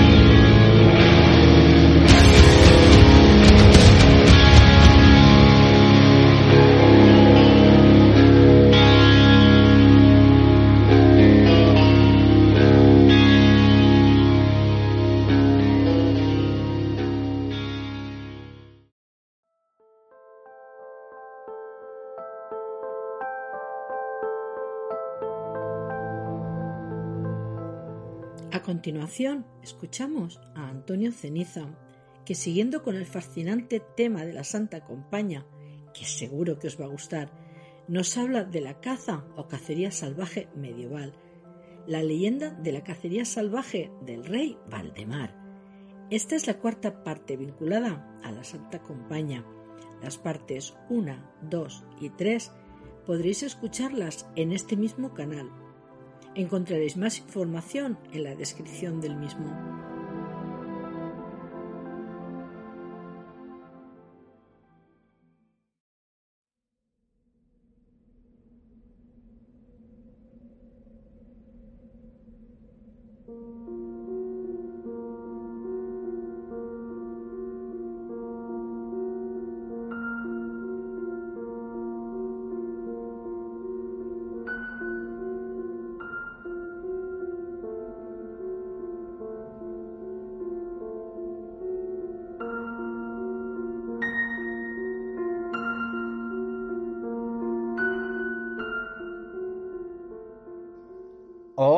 Queridos amigos de Esencias en la Oscuridad. Bienvenidos a mi sección Leyendas y Misterios con Antonio Ceniza. Hoy os voy a hablar de la cuarta parte de la Santa Compañía, en concreto de la caza o cacería salvaje medieval y de la leyenda de la cacería del rey Valdemar. Bueno, vamos a ver si no me pierdo. Vamos a recapitular un poco lo que os llevo comentando en estos programas de atrás. Comenzamos con la Santa Compañía, digamos con la Santa Compañía que todos ustedes conocen, en el que les hablé de los orígenes de la Santa Compañía, de qué es, de cómo librarnos de ello, de ella, de su relación con el ámbito céltico. Luego pasamos a una Santa Compañía particular que es la procesión de Seas. Recuerden la que son vivos, son los fantasmas de los vivos. Después les hablé de la Santa Compañía de la isla de Ons y de la Santa Compañía de la isla de Sálvora. Pasamos también por nuestros primos hermanos, los míos, los, los ustedes no lo sabemos, que son los asturianos y les hablé de la Huestia. Les hablé de la procesión de las ánimas de Proaza y les hablé del carro de la muerte. Y en el anterior programa de Esencias en la Oscuridad les hablé del conde Arnau y de diez leyendas cortas del conde Arnau. Y el conde Arnau tiene mucha relación con lo que voy a hablar esta noche, porque el condarnau no es más que la cacería salvaje o caza salvaje. ¿Y qué es la cacería salvaje? Pues uno de los orígenes de la Santa Compañía. Es decir, las tropas de Odín, la cacería salvaje, la mesnada de Helekin, no dejan de ser santas compañías. ¿Qué pasa? Que en Galicia, claro, le ponemos el nombre de Santa Compañía. Bueno, en Galicia y en muchas partes de España. Pues una vez relacionado todo el contenido que previamente les he relatado, pasamos con el tema de esta noche, que es la cacería salvaje. La caza salvaje o caza nocturna es un motivo folclórico que aparece en leyendas diseminadas por casi toda la geografía europea. Cambian los protagonistas y sus circunstancias, pero no lo fundamental de la historia. Tras su muerte, estos personajes quedan condenados a cabalgar todas las noches por caminos y bosques, prolongando hasta la eternidad una fantasmagórica cacería sin fin que aterroriza a quienes se encuentran con ella. Y ahora vuelvo a retomar el programa anterior. Recuerden ustedes qué pasaba con el Condarnau. Pues precisamente esto. En León se llama Huéspeda, en Castilla esta antigua, en las Urdes Gentine Muerte, en Asturias Huestia, en Galicia Santa Compaña, las procesiones de ánimas que se aparecen a medianoche, como presagio de una defunción inminente, son leyendas folclóricas que se extienden por toda la geografía española, a menudo como herencia de la tradición céltica, que por ejemplo en Irlanda tiene su versión en las Banshees, unos espíritus femeninos que anuncian la muerte. Pero parece ser que en general esas figuras son deudoras de un mito común en casi toda Europa, y ese es el kit de la cuestión el de la cacería salvaje de esta noche.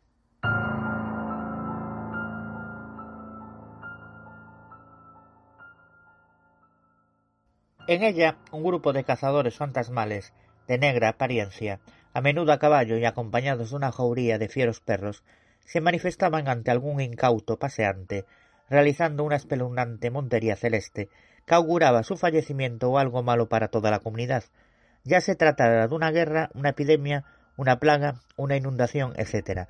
De hecho, las apariciones solían ser en invierno, estación especialmente temida en otros tiempos.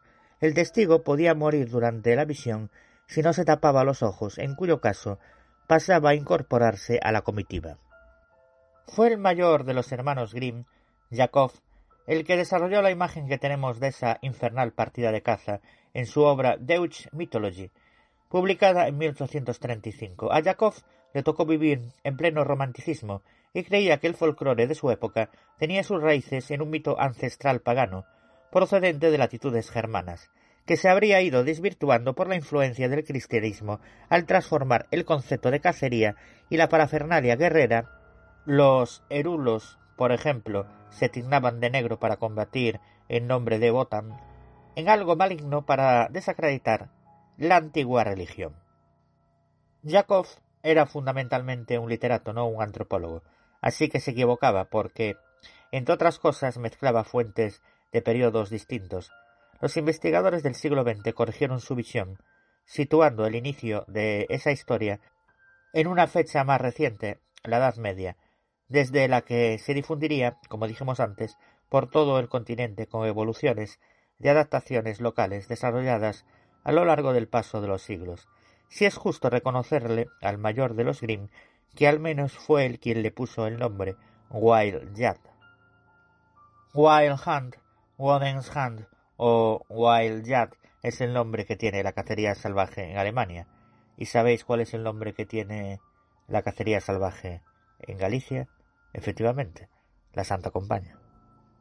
Decía el famoso escritor que originalmente la cacería estaba liderada por una derivación de Wotan, la versión teutona del Odín escandinavo, que habría perdido sus características auténticas para ser transformado en un ser oscuro y terrible, a menudo contrarrestado o complementado por una entidad femenina. No obstante, en cada sitio se adjudica el liderazgo de la cacería salvaje a alguna figura local similar, normalmente de mala fama o relacionada con algún episodio grave de la historia. Es el caso de personajes auténticos como Teodorico, el rey ostrogodo, o el monarca danés Valdemar IV, bajo cuyo reinado llegó la peste negra, sumándoseles más tarde Carlomagno, el rey Arturo, Federico Barbarroja y varios más, pero también de otros fantásticos, como el galés Wing Up Noob, el encargado de guiar a los espíritus al otro mundo, tipo Caronte, o el cazador inglés Erne, un jinete fantasma del que ya escribió Shakespeare.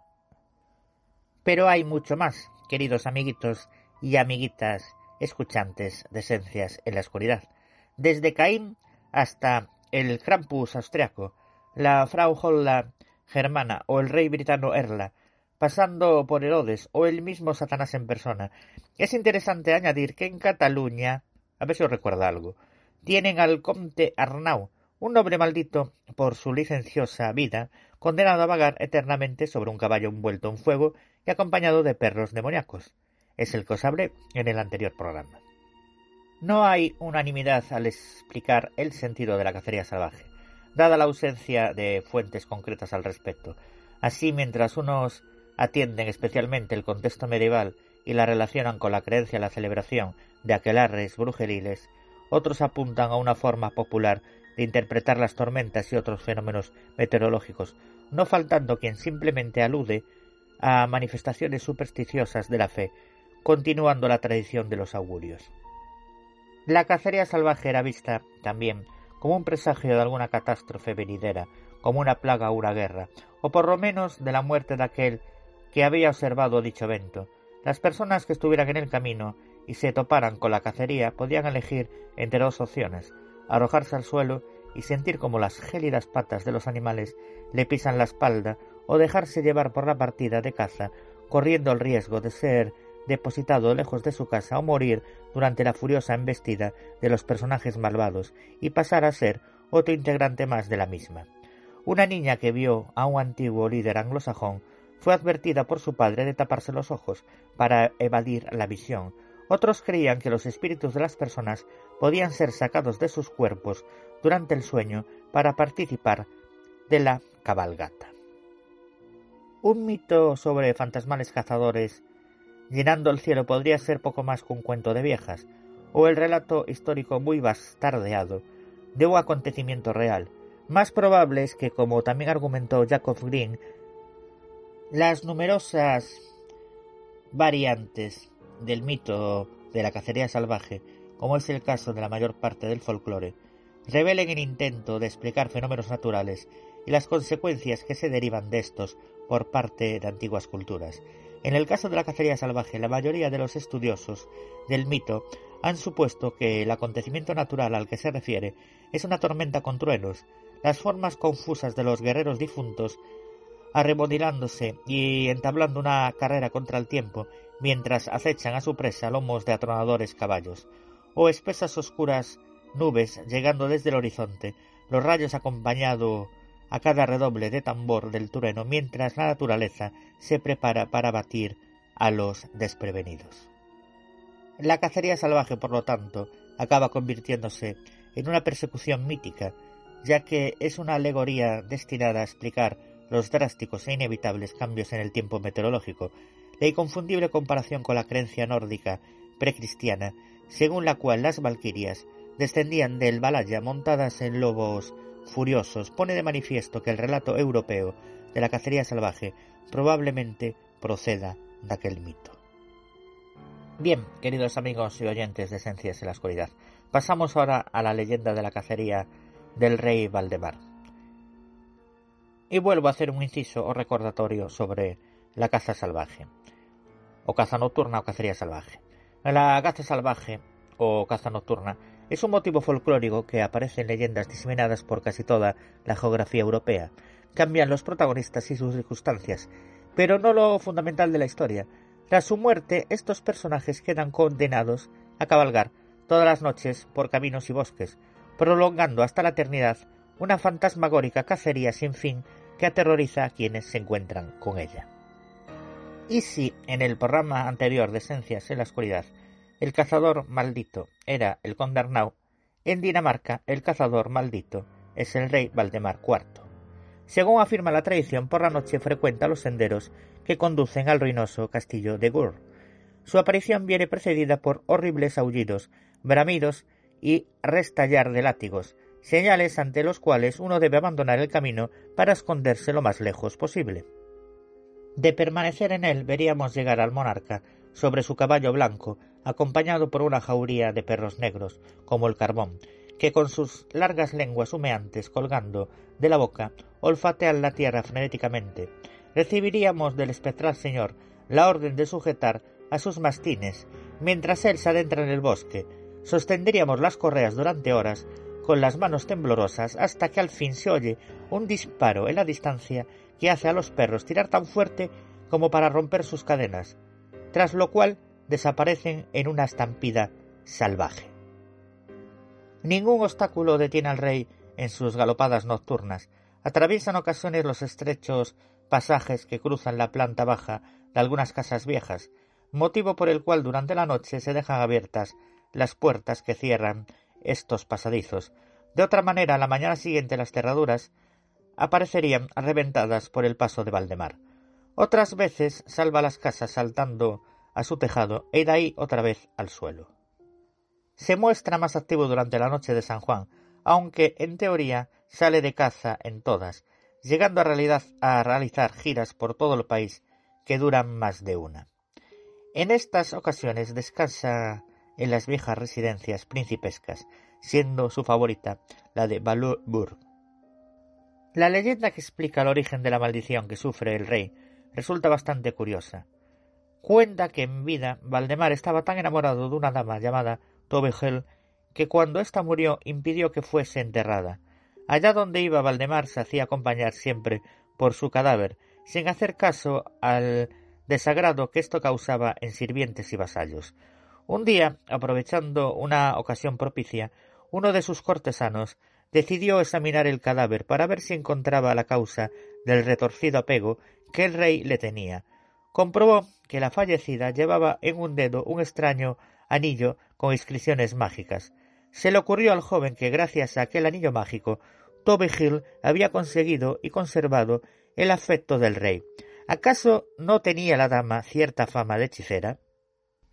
El cortesano quitó el anillo a la muerta, y al poco obtuvo la prueba de que su teoría era acertada. No pasó un día antes de que se disipase el cariño que el rey sentía por el cadáver de la dama. Con lo que finalmente accedió a enterrarla. Sin embargo, el joven lamentó haberse quedado con el anillo. El rey requería ahora su presencia constantemente.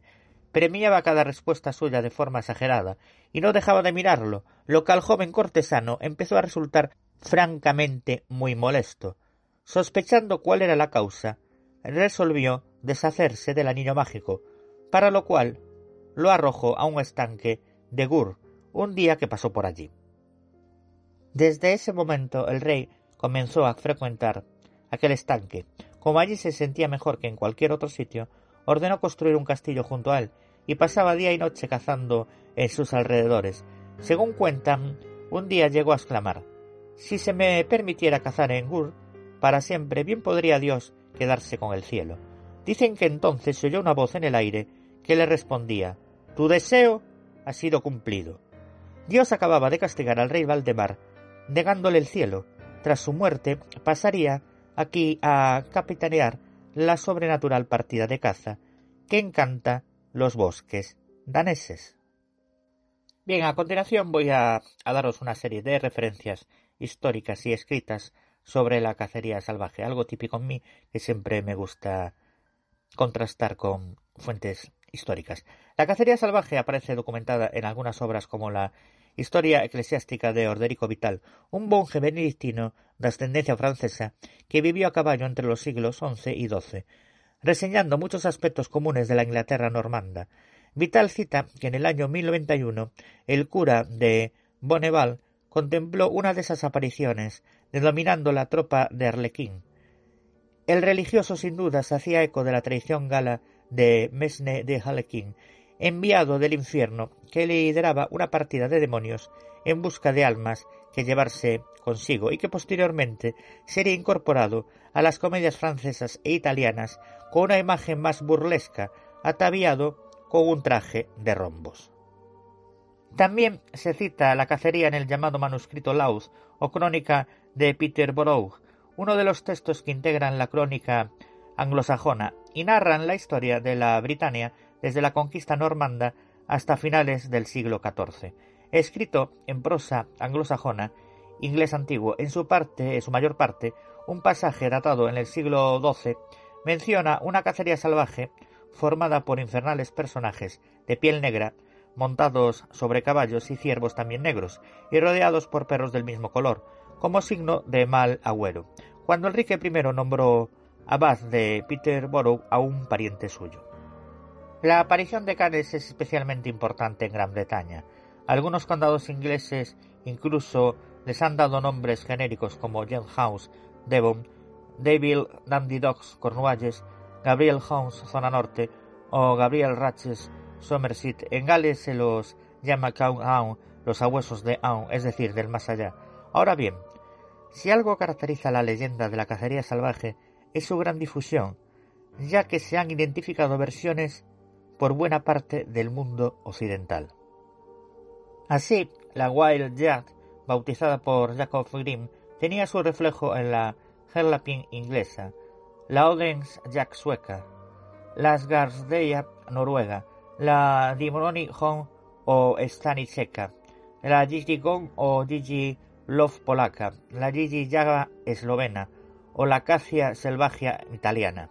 Ya vimos al principio las españolas, pero además se encuentran también leyendas similares en América del Norte, obviamente exportadas por colonos, como la Chase Gallery canadiense. En este caso, la troupe diabólica va en, una canoa volante, o los Ghost Riders estadounidenses, de los que el caso más famoso es el jinete gesiano decapitado glosado por Washington Irving en la leyenda de Sleepy Hollow, derivado de historias irlandesas, escocesas y alemanas. Y hasta aquí mi sección por el día de hoy. Recordaros que también podéis encontrar en los blogs leyendas del mundo ceniza.blogspot.com, en el blog misterios de Antonio Ceniza.blogspot.com, en el blog leyendasceniza.wordpress.com y en el blog misterios leyendas de Galicia y Asturias.wordpress.com. Como no, también me pueden ustedes encontrar en mi propia página web, la de Antonio Ceniza, que es antonioceniza.6t.net. También me pueden encontrar en dos programas que codirijo como son Marín y Ceniza Misterios Podcast Radio y Misterios de las Noches Gallegas Podcast Radio. Asimismo, también me pueden encontrar en el programa que dirijo y presento, que es Ceniza da Morte Podcast. Y como siempre, antes de despedirme, mandar un fuerte abrazo a la directora y presentadora Paqui García. Paquilinos. Bien, sé que ustedes ahora están esperando el cachondeito que me traigo con Paqui, pero voy a ponerme serio y voy a otra vez a, a reflexionar, que me encanta a mí, y hacer mis incisos esos alucinantes. Bien, lo que hemos visto con todo lo que os he contado sobre la Santa Compaña o las diferentes Santas Compañías, el Condernao, la cacería salvaje, vemos que las leyendas son totalmente universales, que no son propias de un solo país o de, de una sola región. Por, yo decía que, por ejemplo, bueno, pues la Santa Compañía realmente el origen no, no, no es gallego. Hemos visto en estos programas que es de origen indoeuropeo. Hemos hablado de cacerías salvajes, de las tropas Dodin, de la Mesni Helikin, etc. Pero que está extendido por, por muchas partes del mundo. Hay muchas santas compañías en España. Pero es que hay más. Es que en Sudamérica también hay. Por ejemplo, me estoy acordando ahora mismo de la leyenda de Futre, el jinete sin cabeza argentino. Me estoy acordando también de la leyenda del charro negro mexicano. Y me estoy acordando también de la leyenda del sombrerón colombiano. Pues fíjense ustedes cómo una leyenda ha traspasado fronteras, desde la parte mitológica de, las, de la tropa Dodín hasta la cacería salvaje medieval, hasta todas las santas compañías que existen por el mundo o similares a la Santa Compañía. Que vale, sí, el nombre de la Santa Compañía se la hemos puesto aquí eh, en Galicia o Compaña. Pero bueno, ya ven que hay prácticamente en todo el mundo fenómenos similares.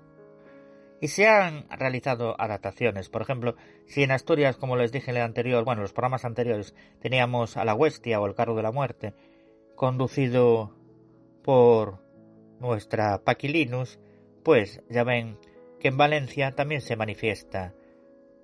A veces en su Camaro Negro atropellando gente a las 3 y 33 de la madrugada, otras veces en su Negro Corcel acompañado de su tropa infernal, es decir, la cacería salvaje valenciana, producida por nuestra Pepita Paquita Paquilinus. Que en Argentina tiene la leyenda del futre el jinete sin cabeza, pues nuestra Paquilinus, que es muy pija, coge, se arranca la cabeza, la mete en su bolso de Louis Vuitton, porque es muy pija, y anda por las carreteras valencianas a altas horas de la madrugada. Le da igual que sea noche en San Juan, da igual. Ella comete sus fechorías todas las noches del año. Como no, también mandar un fuerte abrazo a nuestro director, Gabriel Hernández, Gabrielito de mi vida y mi corazón, el Nosferatu de Salamanca, y al resto de la tropa que hacemos posible esta cacería salvaje que es el programa, el podcast Esencias en la Oscuridad. Un fuerte abrazo también para mis compañeros Jorge Barroso, Gilda Villalobos y John D. Y como no, un fuerte abrazo también a todos ustedes, nuestros queridos amigos y oyentes, que sin ellos y sin ustedes sería imposible realizar Esencias en la Oscuridad. Y nosotros nos escuchamos en el siguiente programa.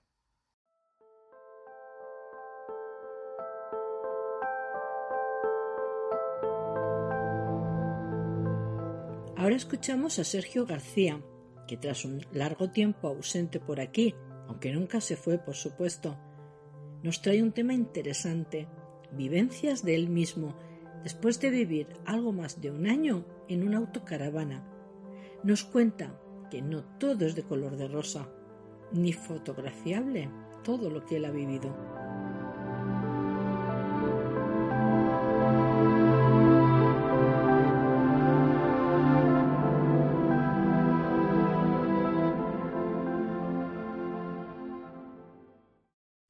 Buenas noches a todos los oyentes de Esencias en la Oscuridad. Otra vez me veis por aquí voy a hablar de lo malo de vivir y viajar eh, bueno en una furgoneta en una autocaravana eh, bueno incluso bueno en coche en una vida camper en general porque hay gente que viaja en camión en autobús en furgoneta en autocaravana en caravana enganchada al coche bueno en fin al final la gran mayoría de las cosas que voy a hablar eh, pues bueno, os va a interesar.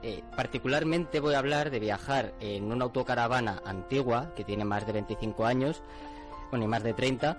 Pero bueno, básicamente este es nuestro caso, pero muchos de los puntos que voy a hablar pues van a ser cosas que pasan también con las caravanas modernas, con las camper modernas y bueno, os voy a decir los puntos que se me han ocurrido, eh, poned en los comentarios si, bueno, si vivís en una autocaravana y tal, eh, pues bueno, poned en los comentarios si me he dejado algún tema, alguna cosa que, sea importante y, y, si veo que hay suficientes temas, pues haré una parte 2 también. Para ducharte con agua caliente es una odisea, hay que encender el boiler, eh, esperar bastante tiempo a que se caliente el agua, bueno, y que se llene el boiler.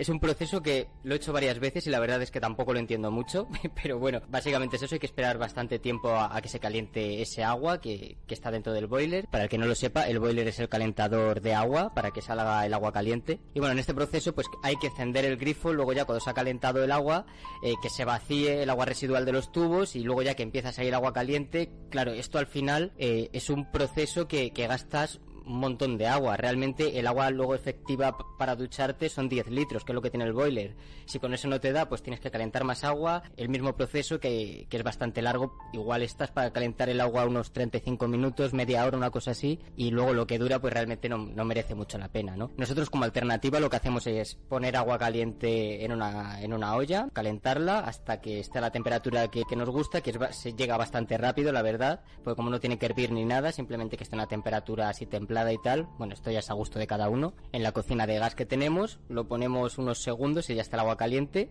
Bueno, esto nosotros como normalmente estamos los dos, pues uno calienta el agua y, bueno, y se lo, se lo da a la persona que se está duchando y ya pues se lo echa encima. Y, y pues hay que calentar varias veces el agua, pues no sé, unas tres veces o algo así, porque también yo, por ejemplo, me suelo duchar con agua fría la gran mayoría de las veces y tampoco está tan fría, a no ser que sea invierno, muy invierno, porque el depósito de aguas limpias, que es de donde sale el agua para la ducha, eh, pues está dentro de la caravana. Al final está la temperatura del agua a la temperatura del interior de la caravana. Y bueno, hablando de agua, eh, aproximadamente cada dos días hay que estar llenando los depósitos de, vamos, el depósito de aguas limpias, vaciando el de aguas sucias, sobre todo vaciar eh, el poti, porque si no, pues también huele, que sería como otro punto, ¿no? en contra el poti eh, en verano huele fatal, incluso echando los líquidos, incluso echando perfume para poti, eh, huele mal. Dura dos días, pero muchas veces hay que cambiarlo a diario y, bueno, eso también lleva su contaminación y que incluso si lo cambias a diario, los productos del poti que deshacen los desechos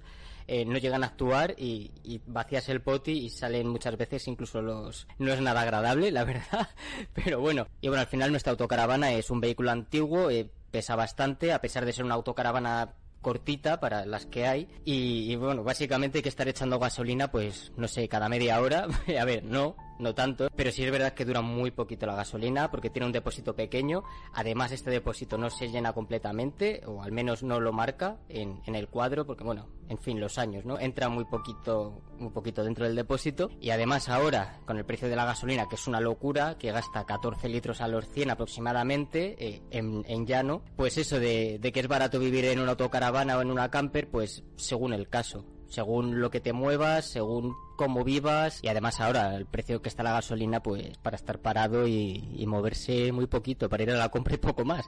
Y si quieres viajar pues pues no sé en bici. Normalmente una autocaravana es para hacer muchos kilómetros y, y, claro al hacer tantos kilómetros las posibilidades de que se rompa algo de que haya alguna avería pues suben exponencialmente. Y no te confíes va a haber averías seguro. o sea, nosotros íbamos con la mentalidad de, bueno, si, si tratamos las cosas más o menos bien, si vamos poco a poco, tranquilamente, no se van a romper las cosas. Y sí, sí se rompen las cosas. Por muy bien que lo que trates eh, todo, se va a acabar rompiendo en algún momento las cosas porque al final tienen una obsolescencia, tienen un uso útil y, y se acaban rompiendo. Y claro, si haces muchos kilómetros, pues lo que os digo. Y si además tiene muchos años, pues pues las cosas están peor. A nosotros en un año se nos han estropeado como cuatro o cinco baterías auxiliares y de arranque, que al final la auxiliar pues como mucho te queda sin luz, si no puedes encender el agua caliente y ya está. Como el otro va con gas, pues tampoco es tanto problema. Pero también se nos ha estropeado las de arranque y ahí sí que hay problema. Y sobre todo, como una de las veces que nos ocurrió, que se estropeó la de arranque la auxiliar.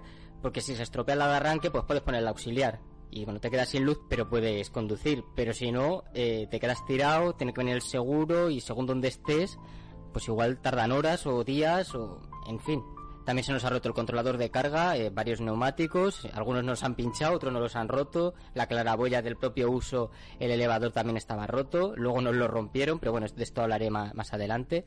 Y dentro de lo que cabe hemos tenido suerte que no se nos han roto cosas importantes y tampoco han sido excesivamente caras las cosas que se han roto. Y tampoco hemos hecho muchos kilómetros, la verdad, habremos hecho unos 8.000 aproximadamente este año. Además, los muebles, aparte de no estar preparados para un uso intensivo como de casa a diario, tienen muchos años y la gran mayoría pues son plásticos que terminan rajándose. Además es que son plásticos antiguos y en fin, que hay que estar reparando cosas pues según lo que viajes, según lo que uses la caravana, pero incluso aunque esté parada, eh, si la tienes parada un mes, a la que vuelves, hay algo roto.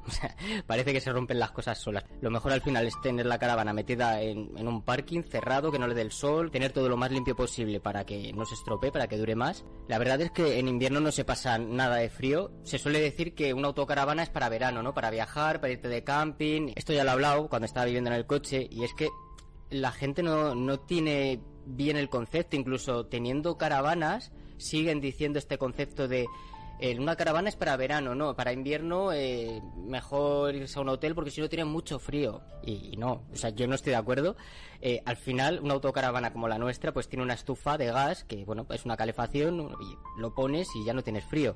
O si no, pues te tapas. El problema que tenemos nosotros, que no tenemos aire acondicionado, es que pasamos un calor horrible. Además, ahora que hay ola de calor, por ejemplo, es una locura. O sea, no se, no se puede estar en la caravana. Como mucho tenemos unos ventiladores que al final están moviendo aire caliente de un lado para otro y y no sé si, si, ayudan o, empeoran la cosa. Vamos, que el verano es horroroso para todo, no se puede estar dentro de la caravana. Eh, hay que estar buscando sombra todo el rato porque como la tengas eh, aparcada en un sitio con sol y encima estés durmiendo y así que te, vas a levantar mareado, con la tensión baja. Si tienes prisa, este estilo de viaje no es para ti. Nuestra autocaravana que tiene un 2500 y no sé si tendrá 80 caballos o 70, eh, la verdad es que no tiene suficiente fuerza porque además no sé cuánto pesa, pero me parece que unos 2400 kilos. Y claro, ese motor no, no es suficiente para su autocaravana y, y la verdad es que muchas veces estamos en segunda, en una cuesta muy pronunciada, a 50, super revolucionada y, que no sube, que no sube, que va bajando la velocidad y que parece que se va a ir para atrás. La nevera que viene de serie, que además es bastante antigua, consume una barbaridad. Es trivalente. Esto quiere decir que lo puedes poner a gas, a 220 o a 12 voltios. 12 voltios es la instalación de la caravana.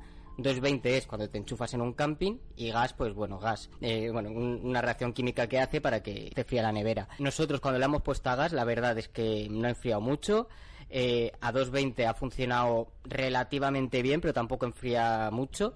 Y a 12 voltios, pues igual se funde las baterías en 4 horas aproximadamente y tampoco enfría una barbaridad. Luego también tenemos una nevera que es más nueva, que va a enchufe de 12 voltios al mechero y la verdad es que esta enfría algo mejor, pero tampoco enfría una exageración y más en verano, claro, te baja unos grados, pero si hace 40 grados fuera, pues esos grados que baja, pues igual en vez de ponerse a 4 grados como sería normalmente, pues igual se pone a 10 o a 15 o a 20 o a 25, claro, eso al final para según qué comidas pues se van a poner malas, es como si estuviesen fuera de la nevera en invierno, por ejemplo. Y luego en este tema de las neveras también echamos muchísimo de menos el congelador, porque claro, al tener una nevera que tampoco enfría bien, que en nuestro caso se funde las baterías y no la podemos conectar y que además no vamos a camping, pues tenemos que conectar la nevera solo cuando estamos conduciendo, básicamente, y lo que echamos de menos también es un congelador, porque hay un montón de comida congelada pues que viene muy bien, porque dura un montón de tiempo, la tienes ahí, pero bueno, en fin, es impensable porque si una nevera gasta tanto, imagínate un congelador lo que gastaría. No sé si hay autocaravanas modernas con baterías enormes o con congeladores que no gasten mucho, que sí que tengan, que estén equipadas con congelador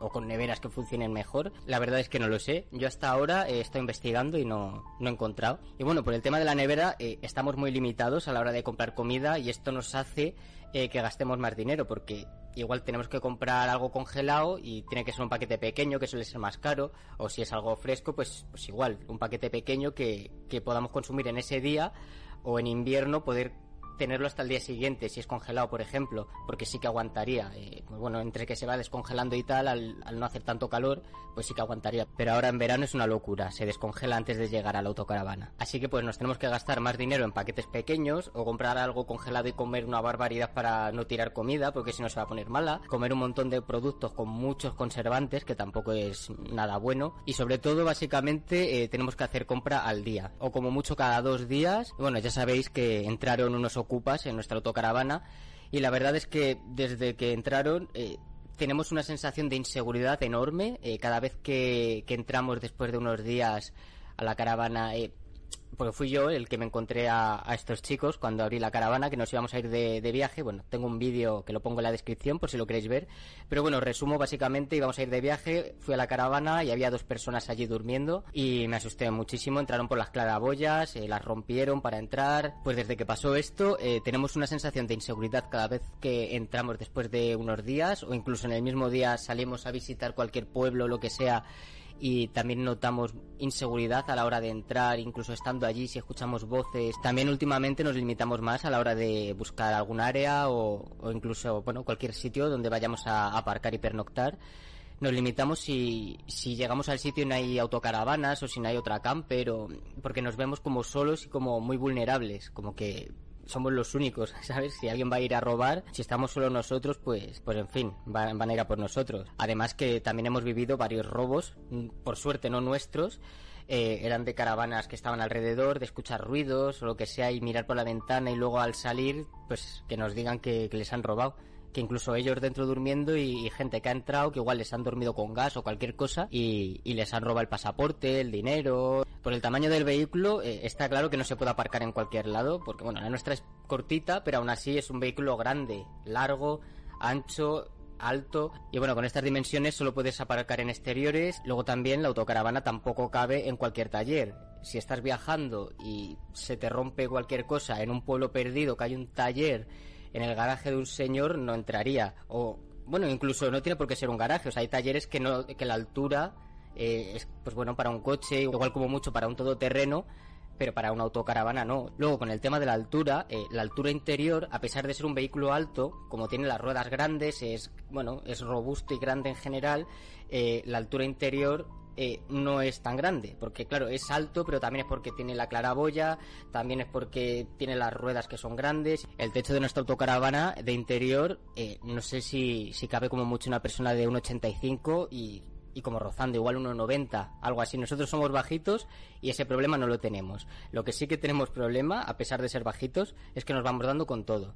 Vamos andando y nos vamos dando con los muebles, porque claro, al final es un vehículo y es estrecho. Vamos a fregar y nos damos en la frente con el mueble que está arriba. También por ser un vehículo antiguo no podrás entrar a las grandes ciudades, eh, Barcelona y Madrid, no tiene distintivo ni por asomo. Luego también muchas veces se siente que estamos haciendo algo ilegal, que luego no es ilegal, pero por cómo nos trata igual la gente con la que nos cruzamos y sobre todo pues bueno las autoridades, que bueno muchas veces igual eh, tenemos algún problema y bueno en un área realmente no, no habría mucho problema porque sí que está destinado para, para dormir y tal y los policías de esa zona pues sí que suelen entender eh, todo y suelen saber la legislación. Cuando estamos aparcados en un pueblo donde no conocen, pues si hay este tipo de problemas, pues pues no sé, no sé, que haya gente gritando fuera. Muchas veces no llamamos a la policía ni nada, simplemente porque ya hemos tenido que discutir muchas veces, eh, no en, este, en estos temas de que hayamos llamado, eh, bueno, incluso cuando compramos la caravana la aparcamos y ya hubo que discutir con, con, la policía, porque decía que no, que ahí no se podía aparcar, que era una autocaravana y que tenía que ser solo en parking de autocaravana. Y no es así, porque al final la Constitución dicta que sí que se puede aparcar porque, bueno, en vía pública es un vehículo más porque pesa menos de 3.500 kilos y bueno, en fin, lo que no se puede es abrir ventanas y sacar cosas fuera, que eso es acampada, pero bueno, eso es otro tema aparte. Porque por ejemplo, en una casa te tiran una piedra a la ventana y, está claro quién tiene la culpa.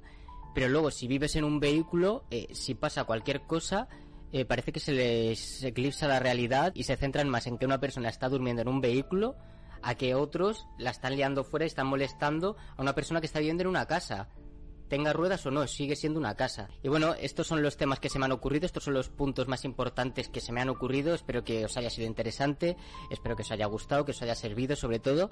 Y bueno, pues si se os ocurren más temas eh, que pueda hablar, pues haré una parte 2, ponerlo en los comentarios si se os ocurren más cosas. Y espero que os haya gustado y os dejo con las siguientes secciones.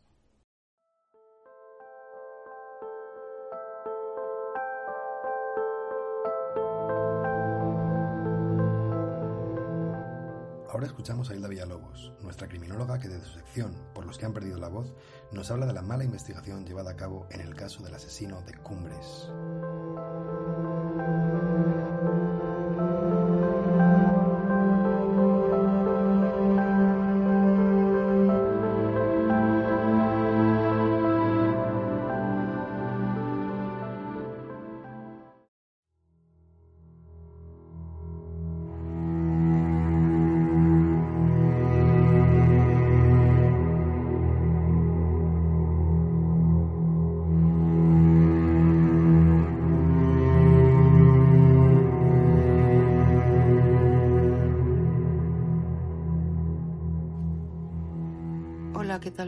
Buenas noches, Hilda Villalobos, aquí en Esencias en la Oscuridad. En esta ocasión vamos a hablar del caso del asesino de Cumbres, de nombre Diego Santoy Riverol. ¿Por qué se le conoce como el, el asesino de Cumbres?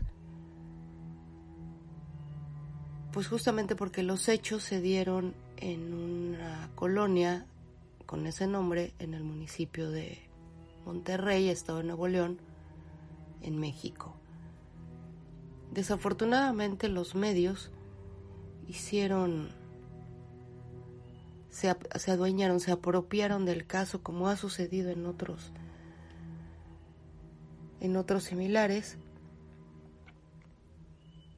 Y es una, y es una información que ellos, que ellos brindaban a la, a la sociedad de una manera amarillista, tendenciosa, y que tal vez eso fue lo que influyó en gran manera a que este joven esté pagando una sentencia al día de hoy de más de 71 años.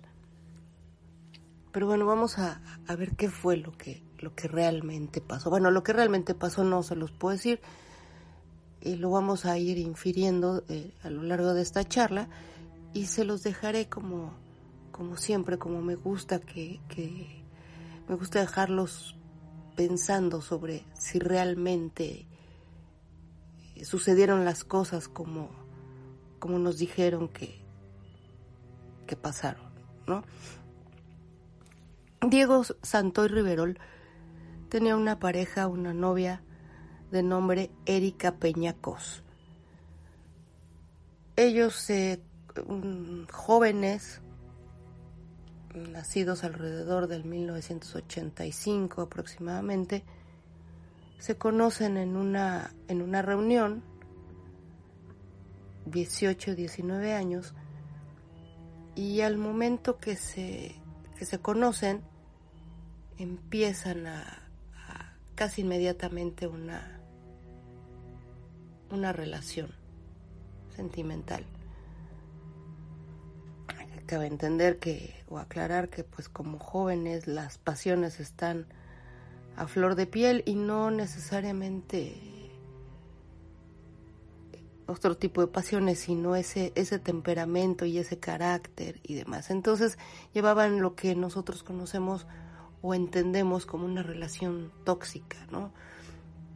Aunque fue en el alrededor del 2004-2006 esta, esta relación. Pues los celos, la posesión, en fin. Y ella, Erika, se sentía, o eso es lo que ella refiere, que se sentía agobiada por Diego, lo que la motivó a terminar esta, esta relación de, de pareja que tenían y según los testigos o según lo que refieren, Diego, en la madrugada del 2 de marzo del 2006, ingresa a la casa de Erika a tratar de, digo, por la ventana, se subió la barda, se brincó, se llegó hasta el cuarto de, de Erika en el segundo piso y ahí es en donde ellos empiezan a discutir. Él iba a buscarla en un afán de, arreglar su, su relación sentimental. Sin embargo, bueno, pues fue tal la discusión que, que despertó a dos hermanos de Erika.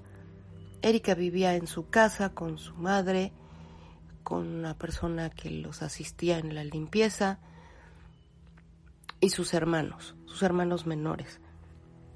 En este caso Eric de 7 años y María Fernanda de 3 años.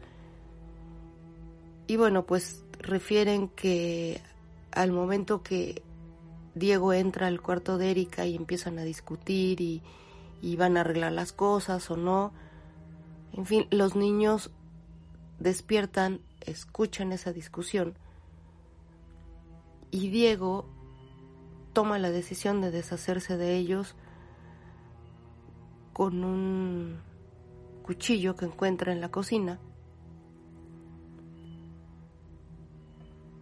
y a María Fernanda tres años eh, la asfixia con el con el cordón de la de la persiana. Dos menores de edad que pierden la vida en manos de Diego. Y pues sí, una vez que sucede esto, Diego decide huir. Sin embargo, había una persona que había, que había visto todo, todo lo que había sucedido y esta era la persona del servicio de limpieza. Al darse cuenta que había testigos, pues Diego a, la mordaza, la amarra, la encierra en el baño. Y una vez que, que se suscita todo esto, este doble homicidio, Diego decide huir y se lleva a esta, a esta mujer, a esta testigo, se la lleva con él y la deja a varios kilómetros de casa de, de Erika, pero la deja con vida. Posteriormente Diego se comunica con su hermano, le cuenta lo que, lo que ha sucedido en, en la casa de Erika y deciden, hacen una van a su casa, hacen una maleta y decide huir con su hermano. Toman un camión, un transporte, un autobús que los iba a llevar hasta el estado de Oaxaca. ¿Por qué digo hasta el estado de Oaxaca? Porque seguramente estaba a unos 2.000, 2.500 kilómetros de distancia. Sin embargo, pues una vez que, que llegó la madre de, de, Erika y que se dieron cuenta de lo que había sucedido en, el, en su domicilio, bueno, pues se levantaron las alertas de búsqueda eh, en toda la República y cuatro días después se encuentran a los hermanos Santo Riverol. Son llevados a la ciudad de Monterrey para rendir cuentas de lo que había de lo que había pasado. Y no solo a ellos sino también a, Erika. Y aquí es en donde donde eh, empieza la, parte que hay que, analizar y que, que, meditar un poco Erika refiere que con el arma cortante o cuchillo con el que privó de la vida a Erika, al, hermanito de siete años, Diego también quiso asesinarla a ella, mostrando que tenía heridas en el cuerpo, en el, en el cuello. Y bueno, pues cuando este niño, este joven es es detenido, él, él relata que, que había sido una, una decisión conjunta, una decisión de Erika y que pues no, no había actuado solo, que había actuado con el consentimiento, la aprobación y el apoyo de la misma Erika. Situación que pues la joven negó completamente.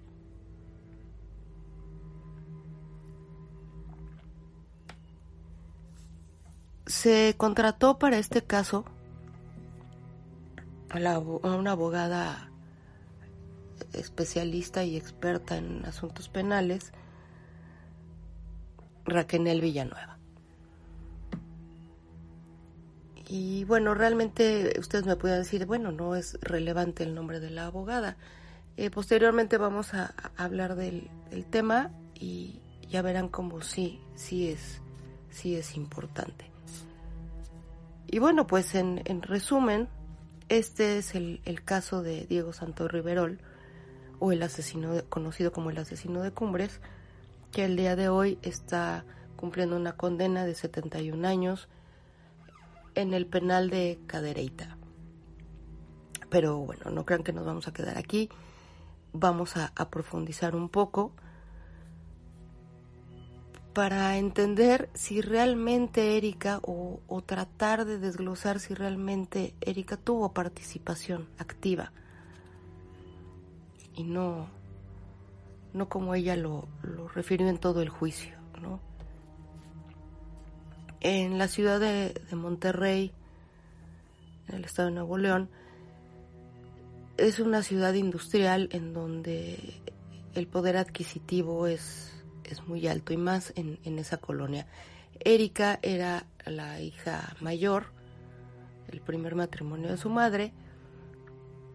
Eh, los hermanitos son o fueron más bien el, el producto del segundo matrimonio de la, de la mamá.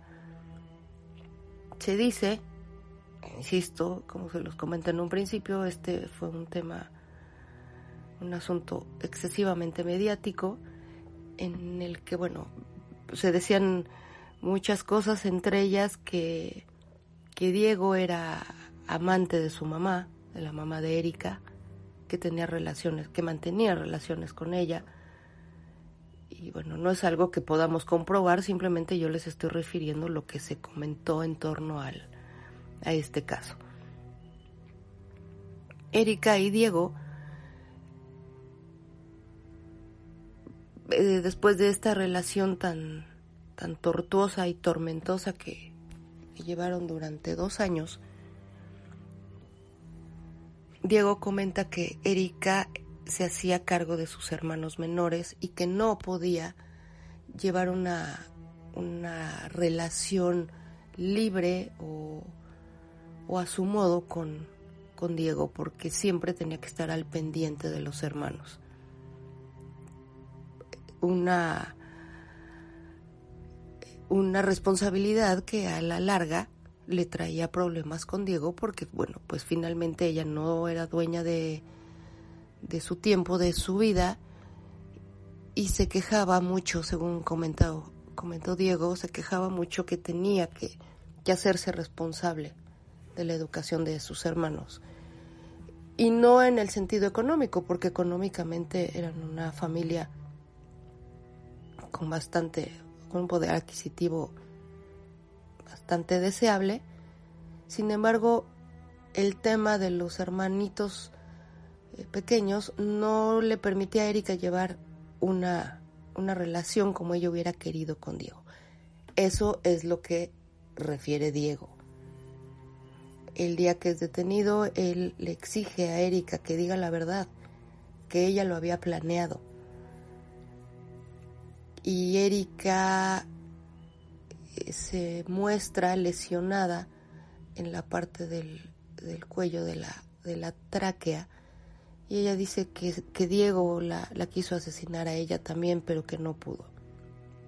Al grado que, que al momento que se le pide que testifique o que dé sus declaraciones, Erika aparece eh, con vendas en el, en el cuello y hablando este, como muy ronca, como, como que no podía hablar, ¿no? diciendo que le había cortado las cuerdas vocales, que le impedía eh, pues manifestar, ¿no? Ella manifestó lo que sucedió de manera, de manera escrita.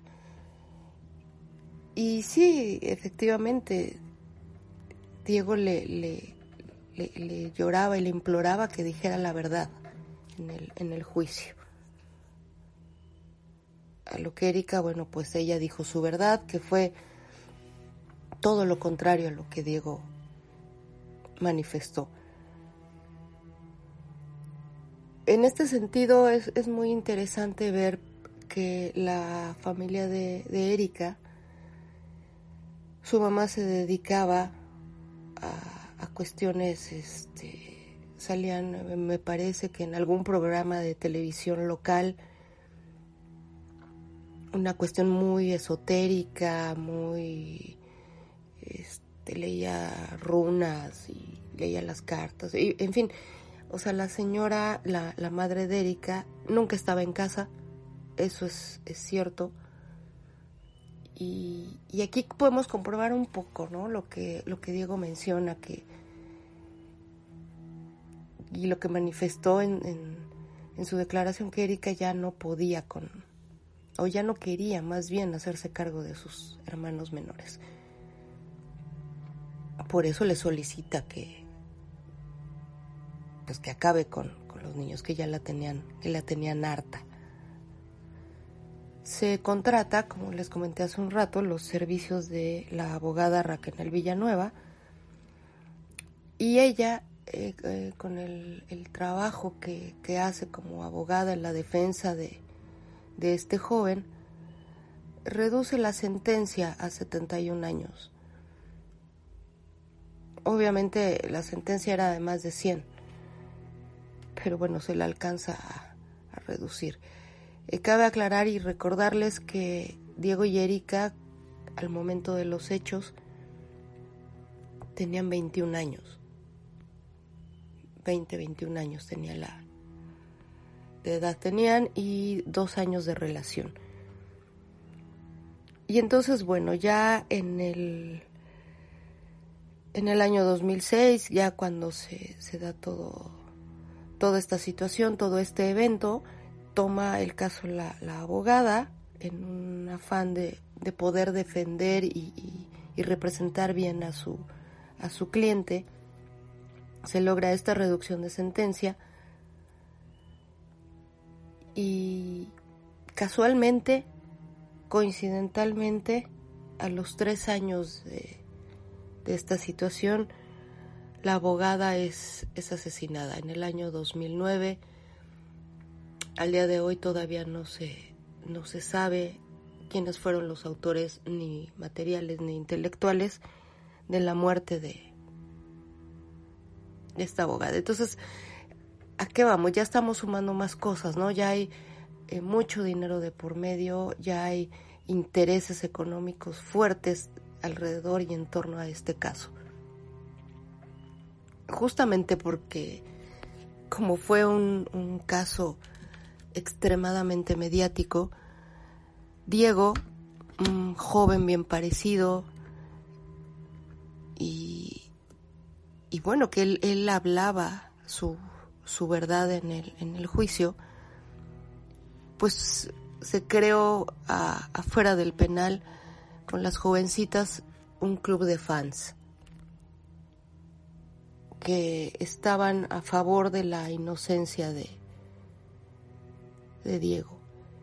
Y dentro de este, de este club de fans que él, que él tenía, conoce a una, a una joven y deciden casarse. Deciden casarse y tener un, un bebé en el 2016, me parece.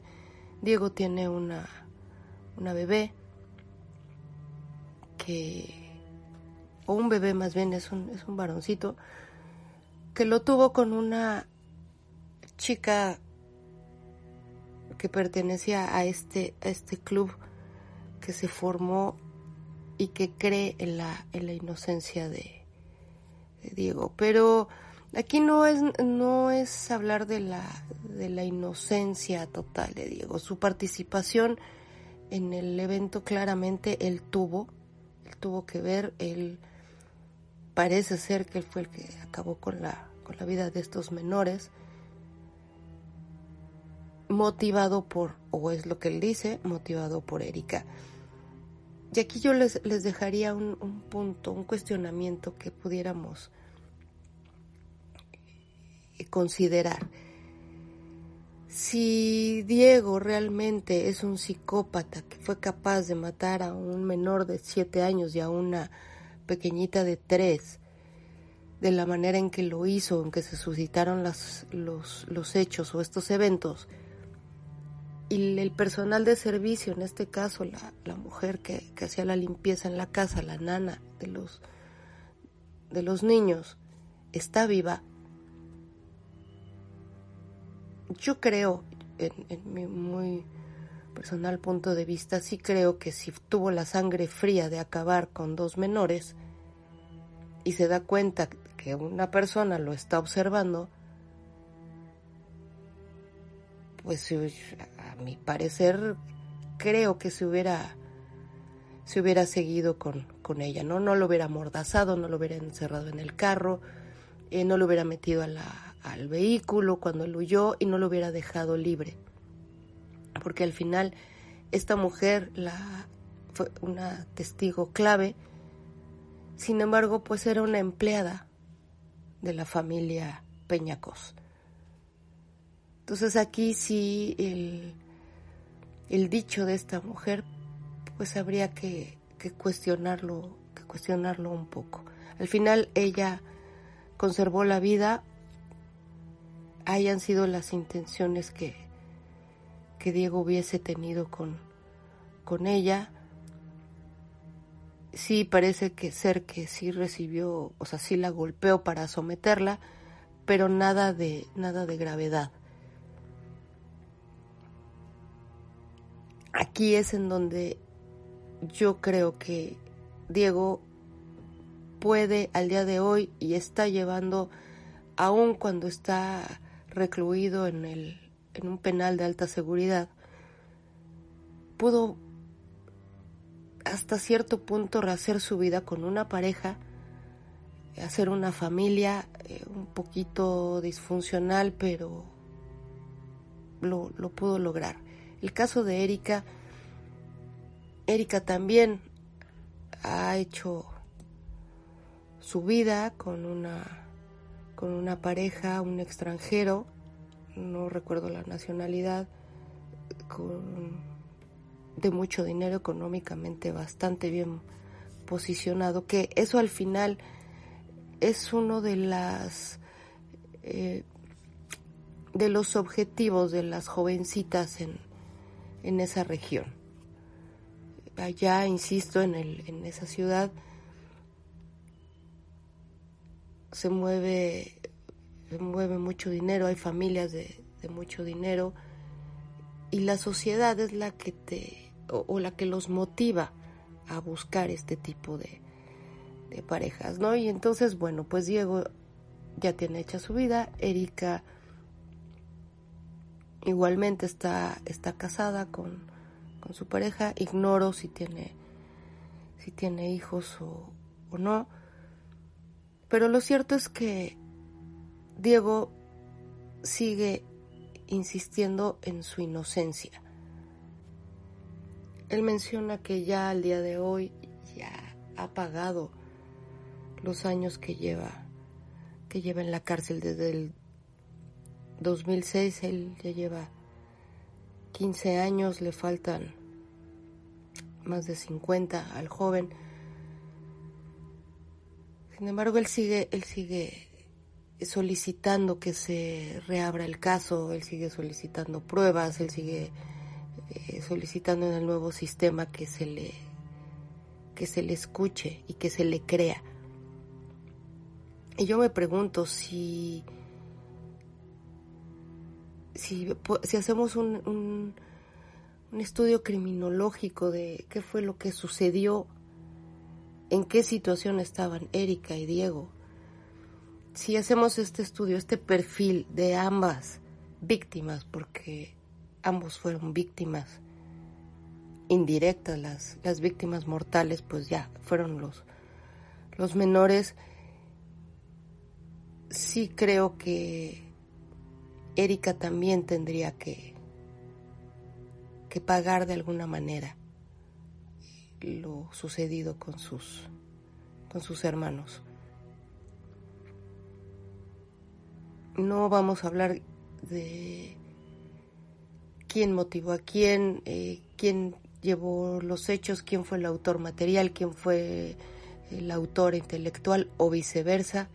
Lo cierto es que aquí hay dos jóvenes, uno cumpliendo una sentencia, una joven libre, ambos tratando de hacer una, vida, entre comillas, normal. Sin embargo, se los dejo, se los dejo a, a consideración. ¿Quién dice la verdad? ¿Quién sabe lo que realmente pasó? Y, no estoy hablando de cuestiones materiales, lo que pasó, de cuestiones físicas, ya sabemos qué pasó, qué sucedió. Sin embargo, ¿qué fue el factor desencadenante que llevó a esta joven pareja a enfrentar esta situación tan tan dolorosa para ambas familias. Por un lado, la pérdida de dos menores, la conciencia de, de, esa familia y por parte de, de los padres, los hermanos de, de Diego. Fue un cambio, una mala decisión, un impulso, un, en fin, qué sé yo, un instante, una mala decisión que al día de hoy, a más de 15 años de lo sucedido, sigue, sigue repercutiendo, sigue siendo noticia. Muchísimas gracias por, por acompañarme esta noche. Soy Hilda Villalobos aquí en Esencias en la Oscuridad.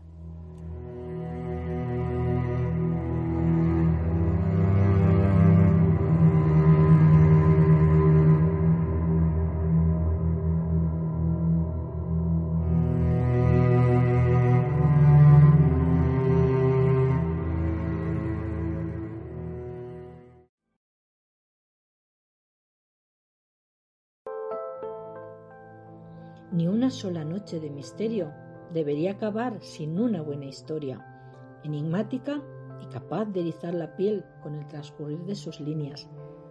Siéntate, te estábamos esperando para darle forma a la sección de relatos, de la que probablemente te conviertas en su protagonista.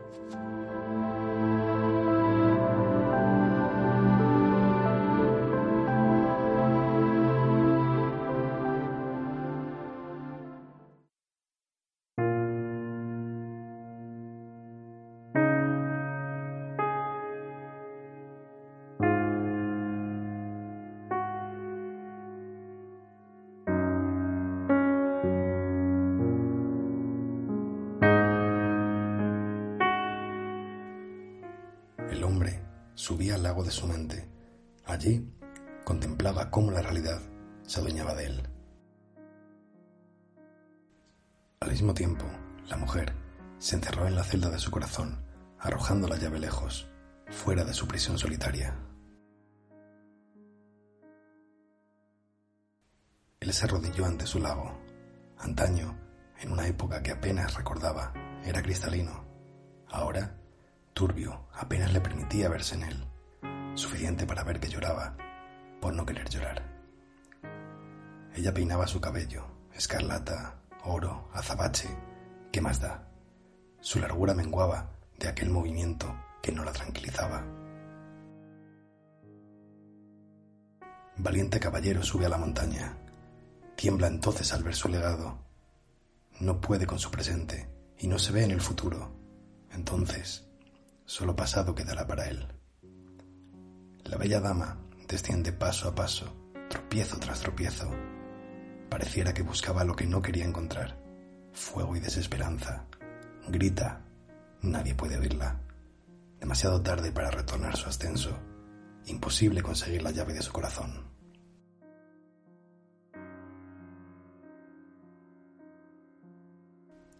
Allí donde el dragón reinaba, el caballero no pisó.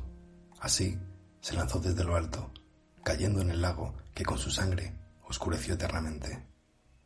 Dama de los tiempos, tocaba con sus dedos al fuego al darse cuenta de su frialdad.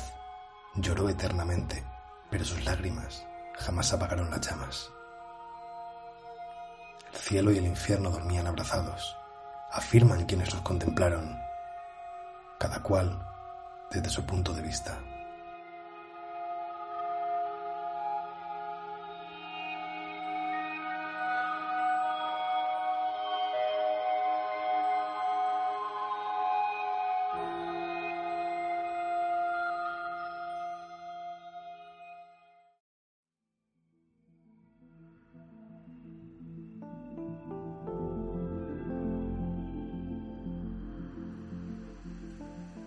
Y hasta aquí todo por esta noche.